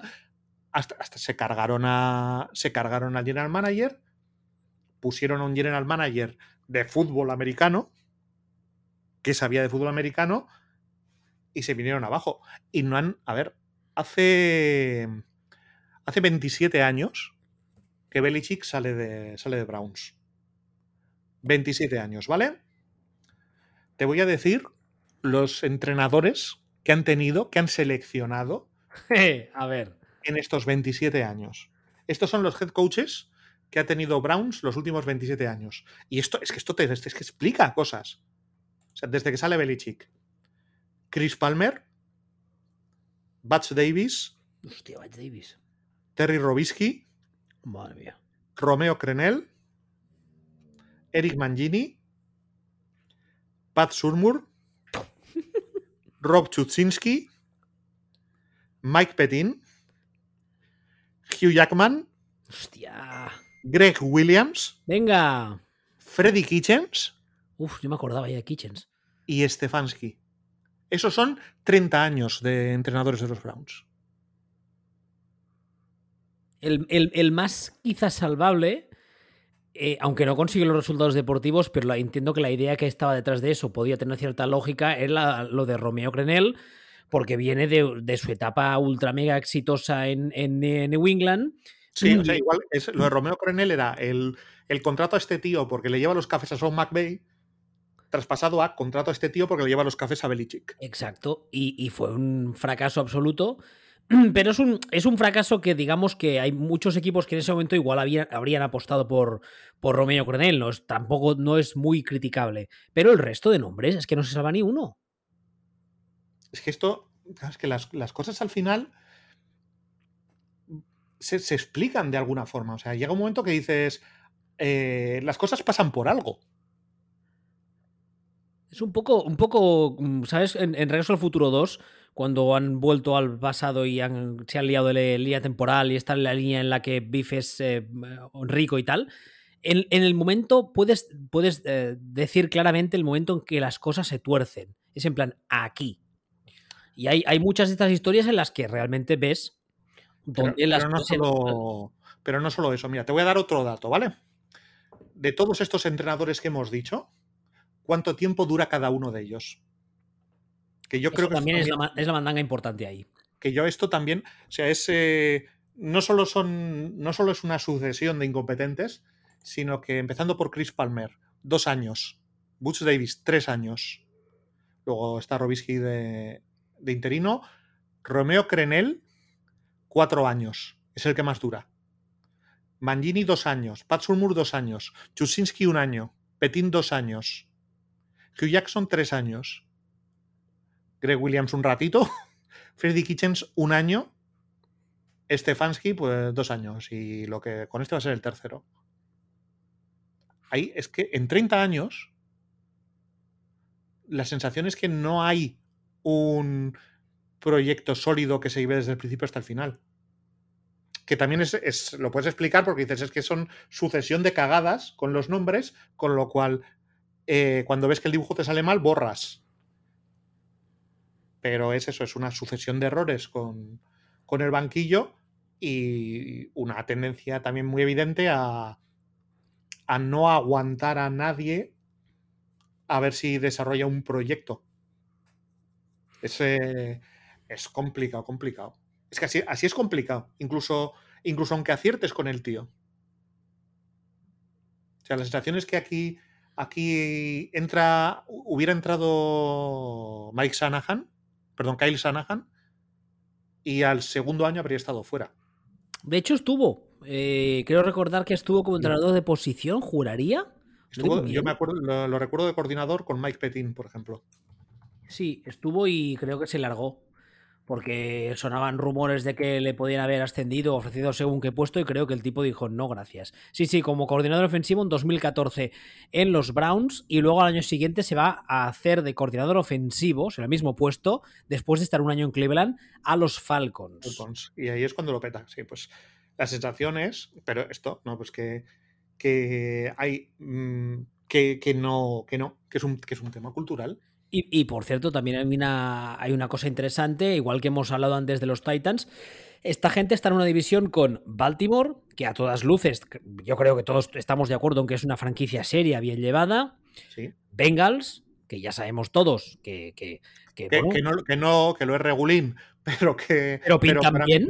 pero que ahora mismo tiene el roster petado de talento. Y luego están los Steelers, que yo creo que el año que viene irán, irán, harán una eh, digamos, una subida de nivel bastante notable, creo yo, personalmente. O, no, no lo, no lo, sé. Yo creo que sí. Yo creo que con, que con Pique tan acertado y que si tienen una offseason más o menos seria y arreglan ciertos problemas, yo creo que puede ser un equipo bastante diferente. Pero bueno, aún así, sigue siendo una franquicia, aunque pierdan, mucho más Steelers seria. Es una, es una franquicia seria. Mucho más seria de lo que, de lo que es Cleveland. Sí. Vamos, o sea, eso eh, nada, nada que ver.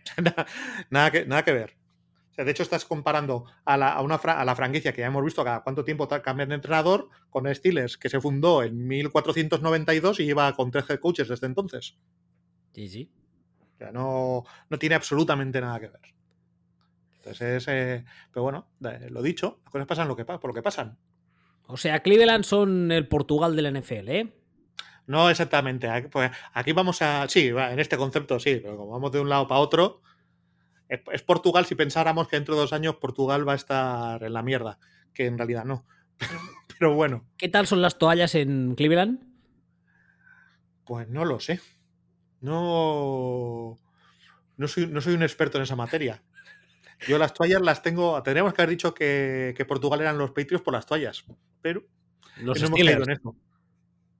¿Mm? Los Steelers, los Patriots. Eso, Steelers, Steelers, joder. qué lapsus. ¿Algo más? ¿Otro más que tengas por ahí? Pasamos al siguiente. A ver, dale. A los, Países Bajos. Ah, esos son los holandeses, ¿no? Exactamente. Lo que para los viejos son los holandeses. Vale. Mm, yo le he encontrado tres. Le, he encontrado tres características. Primero, que es un, es un, equipo de autor, es un equipo del entrenador. Equipo autor. ¿Quién es el entrenador de Holanda? Bangal, ha sido hasta ahora. Ah, no lo sabía. Sí. Louis. Sí, sí, el hombre que comía bocadillo de lomo con queso todos los días, según su propia confesión. Pues eh, es un equipo de, autor, de, pizarra, de, entrenador, un equipo bastante limitado de talento, un equipo que bien del todo no cae. O sea, no es el rollo gilipollas de Brasil, es otro tipo de, rollo gilipollas. De esa, eh, te miro por encima del hombro calvinista. ¿Estaremos hablando de New England? Podríamos estar hablando de New England, aunque te puedo decir que igual que alguna vez cuando leo de sobre el calentamiento global y que van a subir las aguas, pienso, pues a tomar por culo que se hunda todo Países Bajos y me parece bien. Digo, el calentamiento global no me parece tan malo, nunca he deseado que Boston se hunda bajo las aguas, como si fuera la Atlántida. O, sea, o sea, traducción, Holanda te, te cae peor que los Patriots, ¿es eso? Sí. Vale. Yo estuve una vez en Holanda, es bonito, ¿eh? La gente es muy maja. ¿Qué estarías haciendo? Eh, en un, en un, en un uh, mundial de flag. con la selección española sub-15 estuve. Mm, Vale, es que lo de Holanda me suena, eh, Países Bajos me suena a aquel comentario de en Oklahoma solo hay prostitutas y vacas y no, y no la he visto mujer. ¿No? Pues, bueno, vale. Pues en Países Bajos solo hay, bueno, da igual. Sí, vamos pero, pero sí, o sea, realmente es, eh, a ver, si lo piensas, Patriots es un equipo de autor también. Hombre, tú lo has dicho mil veces, que si a, Patriots, si, a, si a Patriots le quitas a Belichick y pese a Belichick vemos cosas como la de este fin de semana, que por cierto hay un, inciso que quería hacer cuando lo vi, empecé a ver la gente rajar abiertamente y reírse abiertamente de Matt Patricia, de, tu amigo, me acordé de ti. no, es cosa de Matt Patricia. Pero eso, eso voy a decirte, en, esa jugada, ¿por qué la gente raja del diseño de la jugada? Yo creo que es una cagada del jugador, ¿no? Es una cagada como un témpano del jugador que de hecho sale y dice que me he venido súper arriba y he hecho la cagada de mi vida. Pues bueno, yo no creo que sea un, fallo de diseño de jugada ni llamada de jugada, es un, es un fallo del jugador. Sí, o sea, quiero decir, hay 10 millones de cosas con las que criticar a Patricia, pero en concreto con esa. O sea, es con lo fácil. Eso me pasa a veces con, cuando se critica, es como, pero eso es un inútil, pero critícale por las cosas que hace inútil, no por la cosa en la casualidad, la única puta cosa en la que no tiene culpa. Claro. O sea, critícale, pues, yo no sé, eh, por, todo en realidad. Por todo el resto. Claro, no, es que es Matt Patricia, eh, ayudando a las defensas desde, desde 2002, incluido, incluido ahora, que es coordinador ofensivo, sigue ayudando a las defensas. Bien, sí. Qué majo, qué mono, qué simpático. Eh, vamos a retomar la montaña con el resto de, con el resto de enanos, con Oin, Gloin y Rodlisberger y ya está. Eh, pero en defensa, sin, para más que llevarle los cafés a Belichick, mal rollo, y en ataque ya es un cachondeo. Un, cachondeo. Eso sí, eh, no se está hablando lo suficiente, por cierto, de que la defensa de este año de Patriots es la polla. Bueno. No, no, quiero decir. El, eh, problema es que el ataque no da, no da pie con bola, ¿eh? No, no, pero, pero la defensa es la hostia y yo es algo que, que no lo he leído por ahí. O sea, no. que apenas sale. hablamos de. Hemos hablado antes de Jets y de Jets se lee. Eh, por supuesto, de. Por supuesto, de, de, Niners se lee. O sea, se lee de un montón de. de un montón de equipos, pero no sé si es que a Belichick se le da por descontado, que se le da por descontado realmente. O sea, pero si no tendría 27 eh, entrenador del año pero a mí la defensa de Patriots este año es cojonuda y más teniendo en cuenta el nivel de talento que tiene y no se mencionan. Y teniendo en cuenta además que el ataque, lo que decía ahora, no, da pie con bola, con lo cual es un poco un caso parecido a lo que decíamos antes de los Jets, que muchas veces la defensa. pero hasta, cierto punto. O sea, de Broncos, Broncos, el ataque de Broncos es la risión, Broncos son un desastre, pero tú les. Bla, bla, pero la defensa es la hostia. Ya, no sé, por, no sé por qué no leemos esto de Patriots.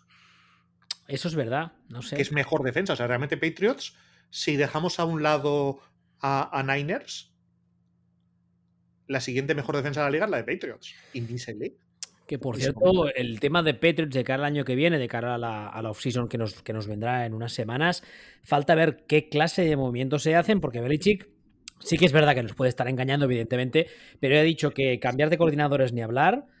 Ah, yo entiendo que el equipo no irá por otro quarterback porque no tendría mucho sentido.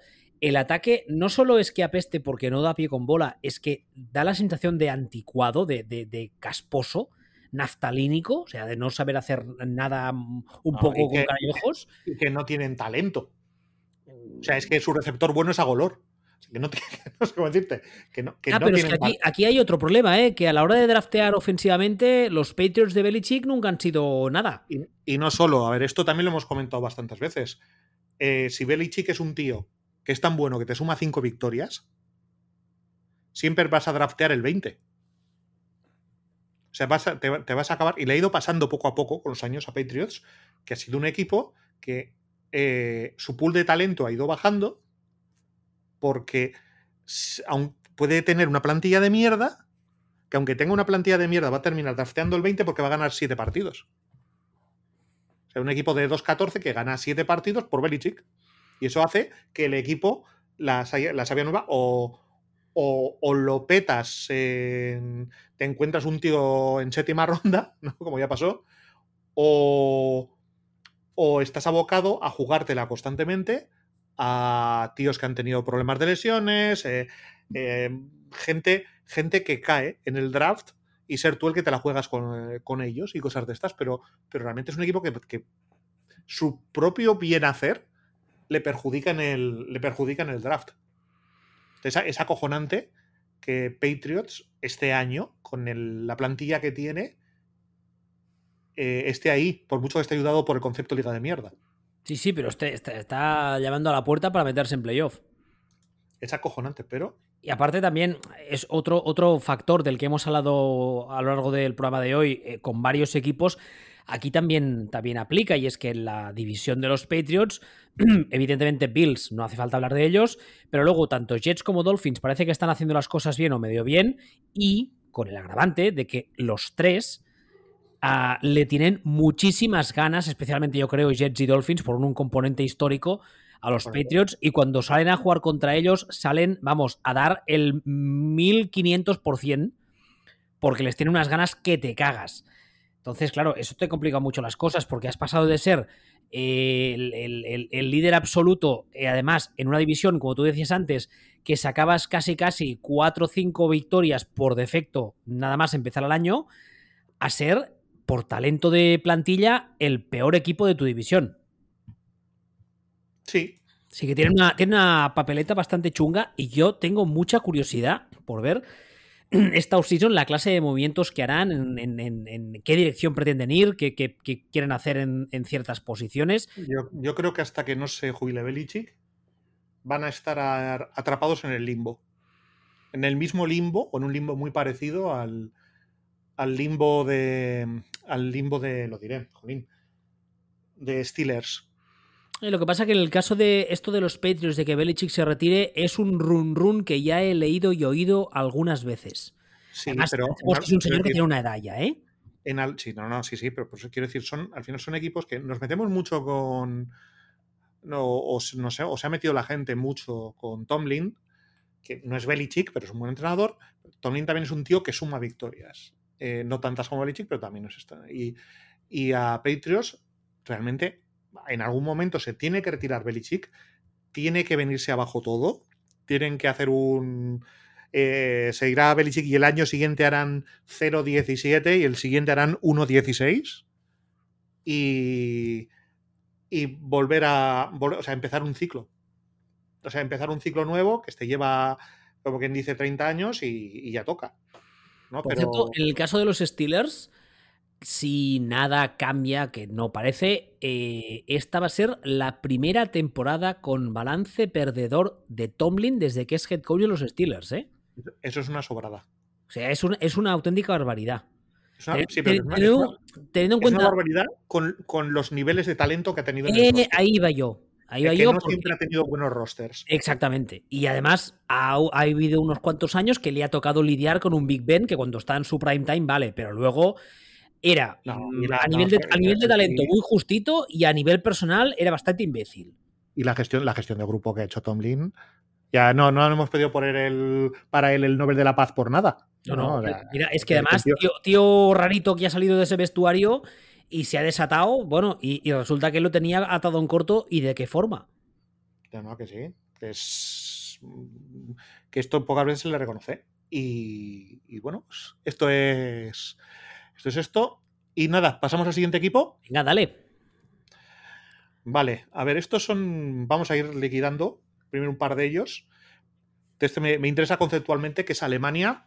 A ver, Alemania es un equipo que ha tenido un problema, o que está teniendo un problema, y es que hace unos años abandonó la forma de juego típica o tradicional de Alemania, lo que es el hola, soy un Panzer, te paso por encima. Estos ya juegan como una sola, ¿no? Y eso de uh, República Federal y Democrática ya no vale. Pero, pero, pero, ¿tú en qué mundo vives?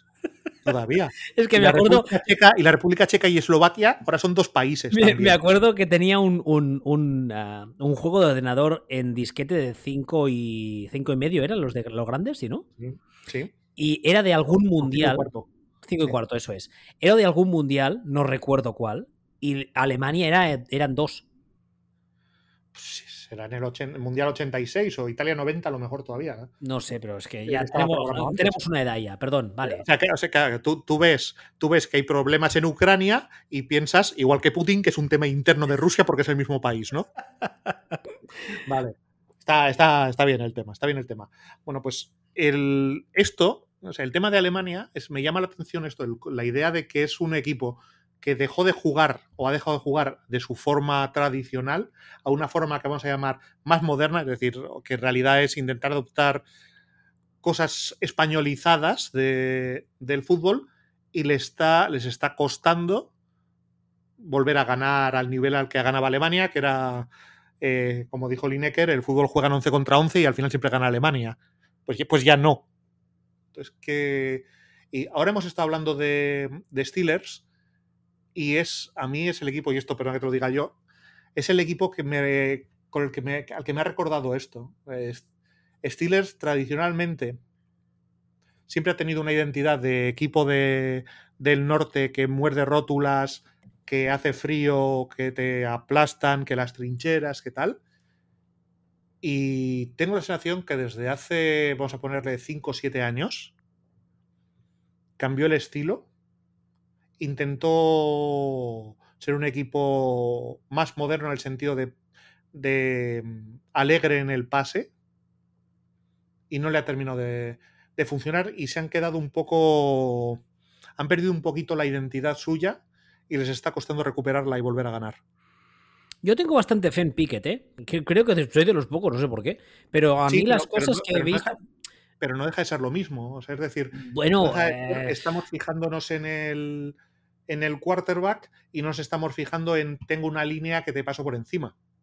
Mira, de hecho, eh, a mí todo esto en Steelers es un proceso que yo lo empiezo a visualizar hace justo 10 años, cuando Todd Haley entra de, coordinador ofensivo de, de Steelers. Y creo que lo que deshace Todd Haley no lo han conseguido no lo han conseguido recuperar, no han conseguido volver a ser Steelers con la identidad como de juego que tiene la franquicia de la franquicia de Steelers. Eso, por cierto, fue una cagada muy gorda de despachos. Siempre hablamos de que Pittsburgh es una franquicia muy estable y es verdad.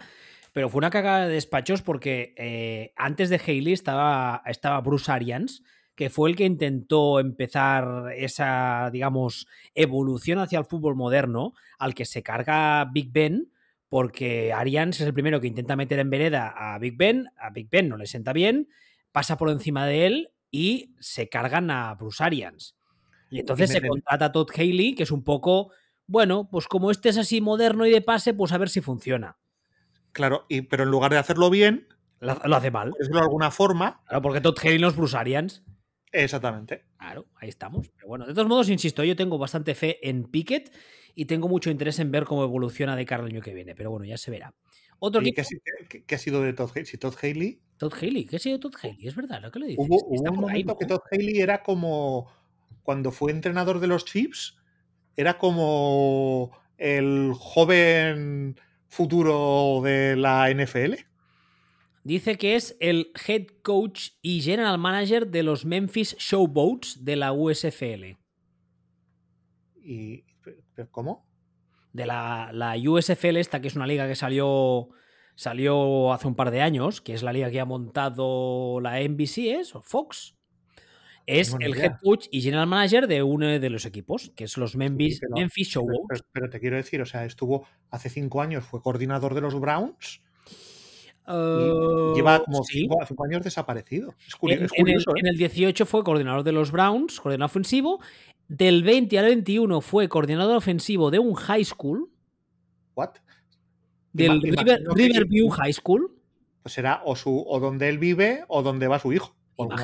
imagino que sí. Dice que es un es un instituto público de Sarasota en Florida. Y luego en el 22 pasó a ser head coach y general manager de los Tampa Bay Bandits, que era un equipo de la USFL. pero esos son equipos de verdad. Sí, sí, sí, sí, son equipos de verdad. Es que, suena, suena, como, suena como a equipo cuando haces una película sobre fútbol americano y te inventas un equipo y te inventas el nombre. ¿Tú no sabes la historia de la USFL? Que la primera, la original, que se hizo en los, eh, que fue en los 80. Eh, La historia es curiosa, ¿eh? Y ahora es el head coach y general manager de los Memphis Showboats, que es, ha, ha vuelto a empezar la USFL. Y es, Es uno que, de los que- que es, que como de cachondeo, es como, como aquella película que era sobre los armadillos de Albuquerque. Casi, casi. Es, eh, es, como yo. ¿Y de ahí qué se va a ir? ¿A los isótopos de Springfield o cómo va esto? Michigan Panthers, New Jersey Generals, Philadelphia Stars y Pittsburgh Maulers, que estos eran los nombres eran originales de los de la USFL, ya estaban. Están luego los Birmingham Stallions, que también estaban. Los Houston Gamblers, que también, que es donde Gambers. Sí, Gamblers, de jugadores, es donde. Ya, ya, pero había entendido Gambers, de los que comen gambas. No, es donde debutó, por cierto, eh, eh, Jim Kelly en su día. Y luego. eh, no, ese no, el otro Jim Kelly. Vale. Y luego han estrenado dos equipos: New Orleans Breakers y Memphis Showboats. Cielo santo. Hay algunos nombres, por eso que hay tela, ¿eh? Está Jeff Fisher, está John De Filippo, que también era un nombre que en su día parecía que era la hostia. Jeff Fisher. Eh, me encanta Jeff Fisher. Estoy seguro de que juegan 15 partidos y ha, cons- y ha quedado 7-9 con solo 15 partidos. el año, el año pasado, que ya estaban los Michigan Panthers, eh, creo que llegó a la final de la USFL, si no recuerdo mal, ¿eh? Ay, En fin. madre. Bueno, a ver, otro equipo. Eh, estábamos, habíamos hablado de. eh, Esto, esto era de, esto era de Alemania. eso es, Alemania.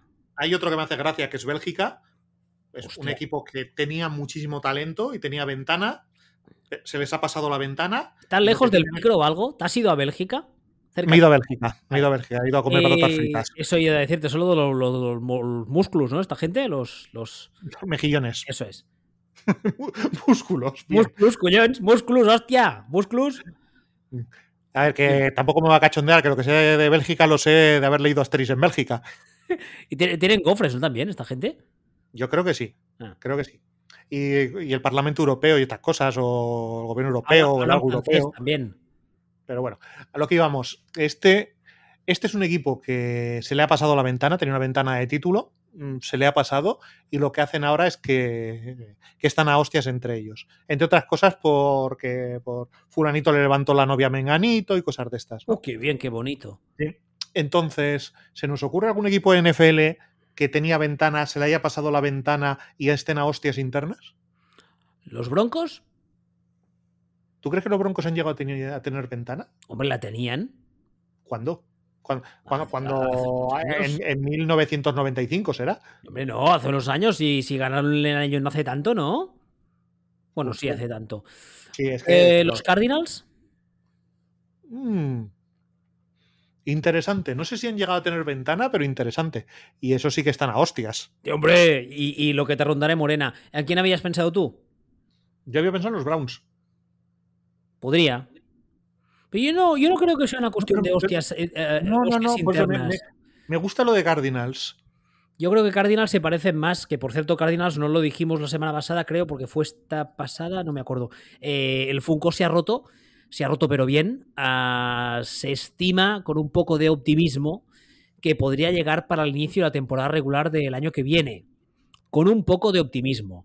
Ah, si a eso le sumamos el hecho de que es bastante más que posible que debute head coach, porque al amigo Krusty se lo peten, y que hay algunos jugadores que terminan contrato, uh, por ejemplo JJ Watt, que sí que es verdad que no es el tío que era, pero que miras los números y dices de unido todavía, ah, pues ese equipo... Pero, pero JJ Watt pinta cero ahí ahora mismo. O sea, JJ Watt, igual que algunos otros, son fichajes hechos cuando piensas que tienes ventana. Ya, sí, sí, todo lo que tú quieras, pero esa gente se irá. Y, Sí, esa, no, no, y esa claro, pero gente, esa gente va a dejar un hueco que hay que rellenar con alguien, ¿eh? No, no, no, no. No tienen que rellenar ese hueco. ¿Cómo que no? ¿No juegan 11 No. en el campo? Sí, pero tienen que apestar. O sea, lo que, el problema Ah, que tienen es que, es que tienen, tienen que apestar, o sea, tienen que, que reconstruir desde cero prácticamente, pero están atados al Funko. A mí lo que me hace mucha gracia es lo que he leído en algunas partes que dice que Sean Payton podría estar considerando la posibilidad de irse a Arizona. Y fue en plan, lol. Bueno, oye, sí, yo también creo, yo también creo que LOL, pero bueno, estos al final, sí, es muy sencillo. Estos al final se han gastado 300 euros en un Funko edición limitada de la Comic Con de no sé qué, de Voldemort, y cuando ha venido el Funko resulta que está mal hecho, está hecho una mierda. Por cierto, otro tema del, importante del que no hemos hablado referente a los Cardinals, su general manager eh, hace apenas una semana dijo que, se iba mm, sin fecha de retorno por problemas personales o médicos y al parecer todo viene porque si habéis visto el Hard Knock sabéis que cuando jugaron en México despidieron a un entrenador, al entrenador de línea ofensiva, porque le acusaron de estar o de manosear a una señora ahí en México. Y al parecer, este señor despedido ha puesto una demanda porque alude a que la señora en cuestión le confundió con el general manager de los Cardinals, con el que físicamente tiene cierto parecido. Y entonces, el día que presentó la demanda, este señor diciendo, oiga, me han despedido a mí, pero porque en realidad fue el otro, este otro dijo que, hoy me encuentro mal, me voy, adiós. Tenías toda la razón, la selección de Bélgica. es, un, es, un, sin Dios ahora mismo, ¿eh? estos Cardinals. Absolutamente. Es un sin Dios y encima atados económicamente al niño de la marinera. Absolutamente. Y terminamos con España, si te parece. Vale. Te voy a dar unas. Te voy a dar una. una serie de pautas sobre lo que es España. ¿Hay algún head coach en la NFL que haga Twitch? Porque eso me lo sé. No lo creo. Es que está, bien que sabes las cosas importantes. A ver. ¿Qué ha sido Una guardería, básicamente. Un montón de juego corto sin explosividad. Y un seleccionador razonablemente competente, pero que ha hecho algunas cosas absolutamente incomprensibles.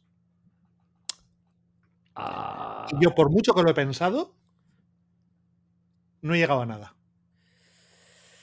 Es que claro, el tema de la, el tema de la guardería. Es que yo creo que eso es lo más, lo más importante o, lo que es la esencia de lo que. Lo de guardería lo dices porque es una selección muy joven o porque es un cachondeo. Porque es una selección muy, muy, muy, muy, muy, muy, muy joven. ¿Podría ser Seattle?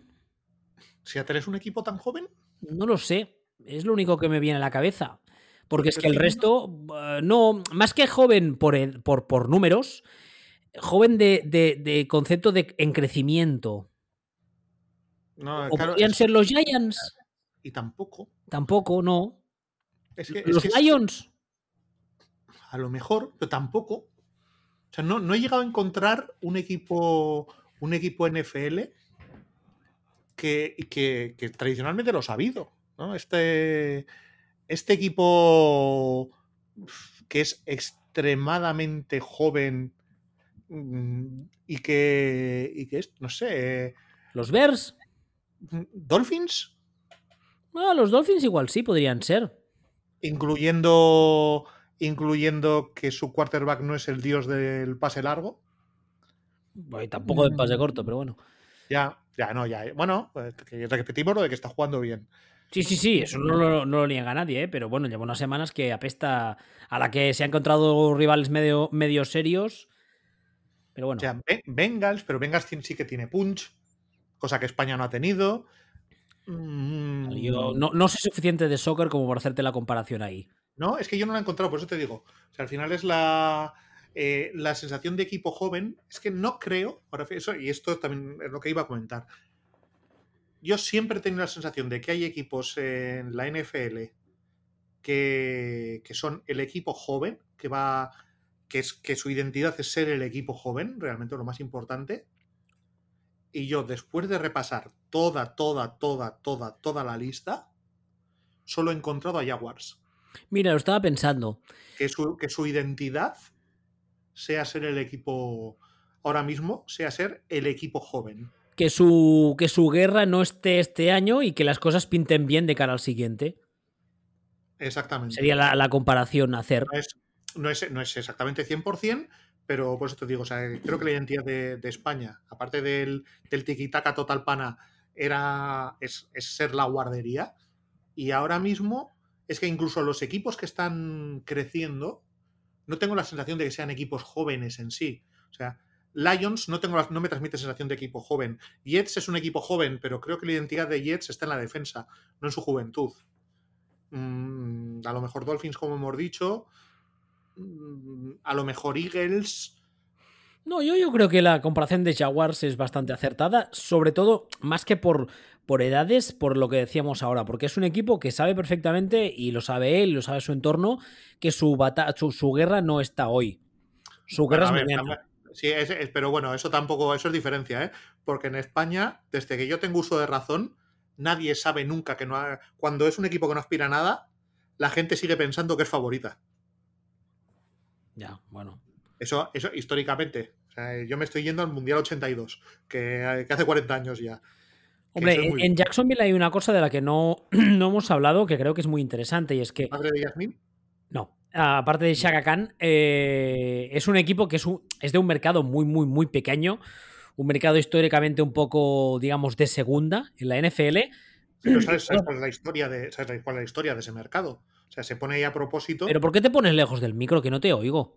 ¿Te has ido a Bélgica a comerte musclos? No, me, he ido, me, he ido, a Jacksonville, que como está tomado por culo de todo. Tampoco hace tanto acercarte tanto, no hace falta. Vale, el, tema, con, el tema con Jacksonville, el tema con Jaguars es que lo que intentan es buscar un equipo que coja el, norte, de, el norte de Florida, porque eh, los otros equipos de Florida están al sur de Florida. El norte de Florida, la zona de Alabama, que hay una afición de la Virgen a esto, y el sur de Georgia, sea, que básicamente que coja eh, la zona más racista, chunga y confederada de Estados Unidos. Eso voy a decirte, la zona paleta. La zona más, sí, sí. O sea, la zona donde vive Cletus. Es, lo que buscan, eh, es esa zona que en realidad en Alabama, que es Alabama, no, no hay equipo NFL. El sur, de, el sur de Georgia es para darle de comer aparte. Y, y el norte de Estados Unidos, eso es, en el norte de, Florida es pues Alabama solo que en Florida. Y toda esa zona no tenía nada y es lo que buscan ahí. Lo que pasa es que no, no les termina de funcionar. Pero por eso un equipo, una ciudad como Jacksonville, ¿no? pues, pues le ponen ahí un equipo. De, hecho, lo que decía ahora es que mm, puede, si todo va como pinta, Trevor Lawrence puede ser el, puede ser incluso capaz de, de, poner el mapa una franquicia que históricamente no ha pintado nada y hay una anécdota muy buena que se, que se repite a menudo y es que el año que montaron la Super Bowl, hace ya unos cuantos años, la NFL tuvo que fletar de urgencia, tuvo que, pagar, que alquilar de estos barcos de crucero de abuelos que hay ahí en los puertos.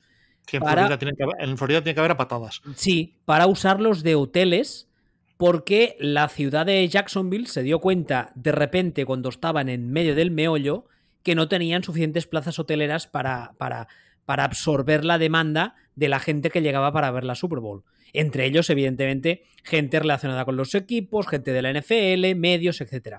Y tuvieron, la, NFL tuvo que fletar de urgencia un montón de barcos de estos, de cruceros de abuelos, para usarlos como hoteles flotantes. Eso nos da una idea de la, de la, de la ciudad que es Jacksonville, que es una ciudad bastante pequeña, bastante anodina, o sea, no pinta para mucho. Bueno, a ver, es una, eh, quiero decir, es una ciudad de, un millón de habitantes. O sea, no es que sea. No es que sea la mierda de las mierdas, ¿no? Es una, es una ciudad, pero no tiene. Hombre, no tiene... términos americanos es poco, ¿eh? No, tampoco te creas. Creo que es la, es la duodécima de Estados Unidos, una cosa así. Pero lo que no tiene es un área metropolitana. O sea, es, es, es, como, es como lo que me pasa a mí en Zaragoza. Y de Zaragoza es una ciudad medio grande, sí cuando entre, eh, sales de Zaragoza, entre Zaragoza y da para un lado, y entre Zaragoza y Pamplona para el otro, el yermo. Zaragoza y Madrid para el otro, hay cero. El yermo. El, el yermo, el páramo. Podrías filmar ahí Mad Max. la, estepa, como decía Taras Bulba y los que hacen polvorones. Mad Max, mm, Mad Max eh, como era, eh, la cúpula del trueno. Exactamente. Más allá de la cúpula del trueno. Con, con, Jacksonville, es Jacksonville, como ciudad es tal, pero es un poco lo que te decía antes. alrededor lo que hay son los pantanos donde vive Cletus. Y cocodrilos. Y sí, eh, alligators. Walligator vive ahí. También conocido en España como el lagarto Juancho. pero eso es un caimán, ¿no? Es un, es un alligator, es Walligator, será un alligator. ¿Y eso es un cocodrilo o es un caimán? Es otra cosa. Ah, vale. Es, es un primo. un primo, sí. El primo racista del cocodrilo. Sí, ese sería Cletus Gator para ser lo más adecuado, que está casado con su prima y, tiene, y tienen 17 hijos que viven en una chabola de, madera al lado de un pantano y se desplazan en una especie de cosa de bote que lleva un ventilador gigante en la parte de atrás. En fin, alguno. ¿Estos cuáles eran, por de cierto? Estos eran España, ¿no? ¿Has dicho? Sí, eh, hemos llegado hasta ahí. a- pero bueno, esto es. ya sabemos, esto, solo- esto en realidad solo es un pie para que hablemos de los equipos de la NFL. has comparado a Jacksonville con Zaragoza, por cierto. He comparado a Jacksonville con Zaragoza. Bueno, en, reali- en realidad Zaragoza es. En realidad es. Chicago en pequeño. Pero, pero bueno, es otra, es otra cuestión y otro viento. Chicago en pequeño. Bueno, da igual, no quiero saberlo. Tú no sabes, no sabes el viento que hace aquí y el viento que hace en Chicago. No, no, claro que es el viento que hace en Zaragoza. En Chicago no he estado, pero en Zaragoza varias veces y hace un viento del copón. Eh, La ciudad del viento, las dos. Sí, igual, una- voy, voy- voy persiguiendo, voy persiguiendo al viento. El hijo del viento llaman a Carl Lewis, el viejo el hijo del viento voy a ser yo. Cago en la leche. Eh, Bueno, pues nada, eh, si no tienes nada más que añadir de este fantástico mundial, ya ha acabado, ¿no? El mundial. Ah, sí, que fue la final el otro día. Sí, sí, sí, sí. O sea, ya estamos, ya estamos a lo importante, a, a los partidos del Athletic que juega contra el Sestao. Vamos. Eso, eso es lo verdaderamente importante para mí. Importantísimo. Eh, la semana que viene, que imagino que grabaremos en martes si no hay ninguna cosa rara, es ya 27. Eso significa que este fin de semana en Navidad. Así que nada, desde aquí aprovecho y ya os felicito las fiestas y esas cosas. eh, que lo paséis muy bien, que comáis mucho, que aguantéis poco a la familia, que eso siempre es interesante. Y creo recordar, si la memoria no me falla, que esta semana todos los partidos son en domingo, que es el domingo día de Navidad. ¿Lo digo bien? No tengo ni la más remota idea. Espérate que te lo miro. Qué, qué tío más asaborío. No, no, no lo he, no lo he mirado. O sea, no lo he mirado, pero yo cada vez. el- el- la madrugada del viernes, o sea, el, jueves por la noche hay el de siempre. Y luego todos los partidos son o el. El. eh, coño, son el sábado. Yo pensaba que eran todos el domingo. Ah, claro, porque domingo es Navidad. Es que yo, yo tengo un cruce de fechas ahí. Son Tú, tú- tú date cuenta que yo este año voy, yo eh, empiezo las jornadas diciendo a ver si ganan Packers y pierden, y entonces me encabrono tres días. Y luego pasan las jornadas y digo, a ver si pierde Packers y ganan, y me encabrono cuatro días. Con lo cual, hasta el miércoles o así, no empiezo a preocuparme ya por la jornada siguiente y se- que se me empieza a pasar el cabreo. Bueno, dicho eso, que yo tenía un baile de cifras, porque como aquí el 26 es festivo, esas cosas, eh, la gran mayoría de partidos esta semana son el sábado, que eso lo hace muy interesante, la verdad, porque es la noche de Navidad, ¿no? Del 24, sí. Bueno, Sí. pues eso, pues lo dicho, que feliz Navidad y esas cosas. Y si queréis escucharnos y esas cosas, pues futboleswitch.com, los, ah, los canales habituales de consumo de podcast, Telegram y ah, Twitter, arroba y arroba. Hasta la semana que viene. Hasta luego, feliz Hanukkah.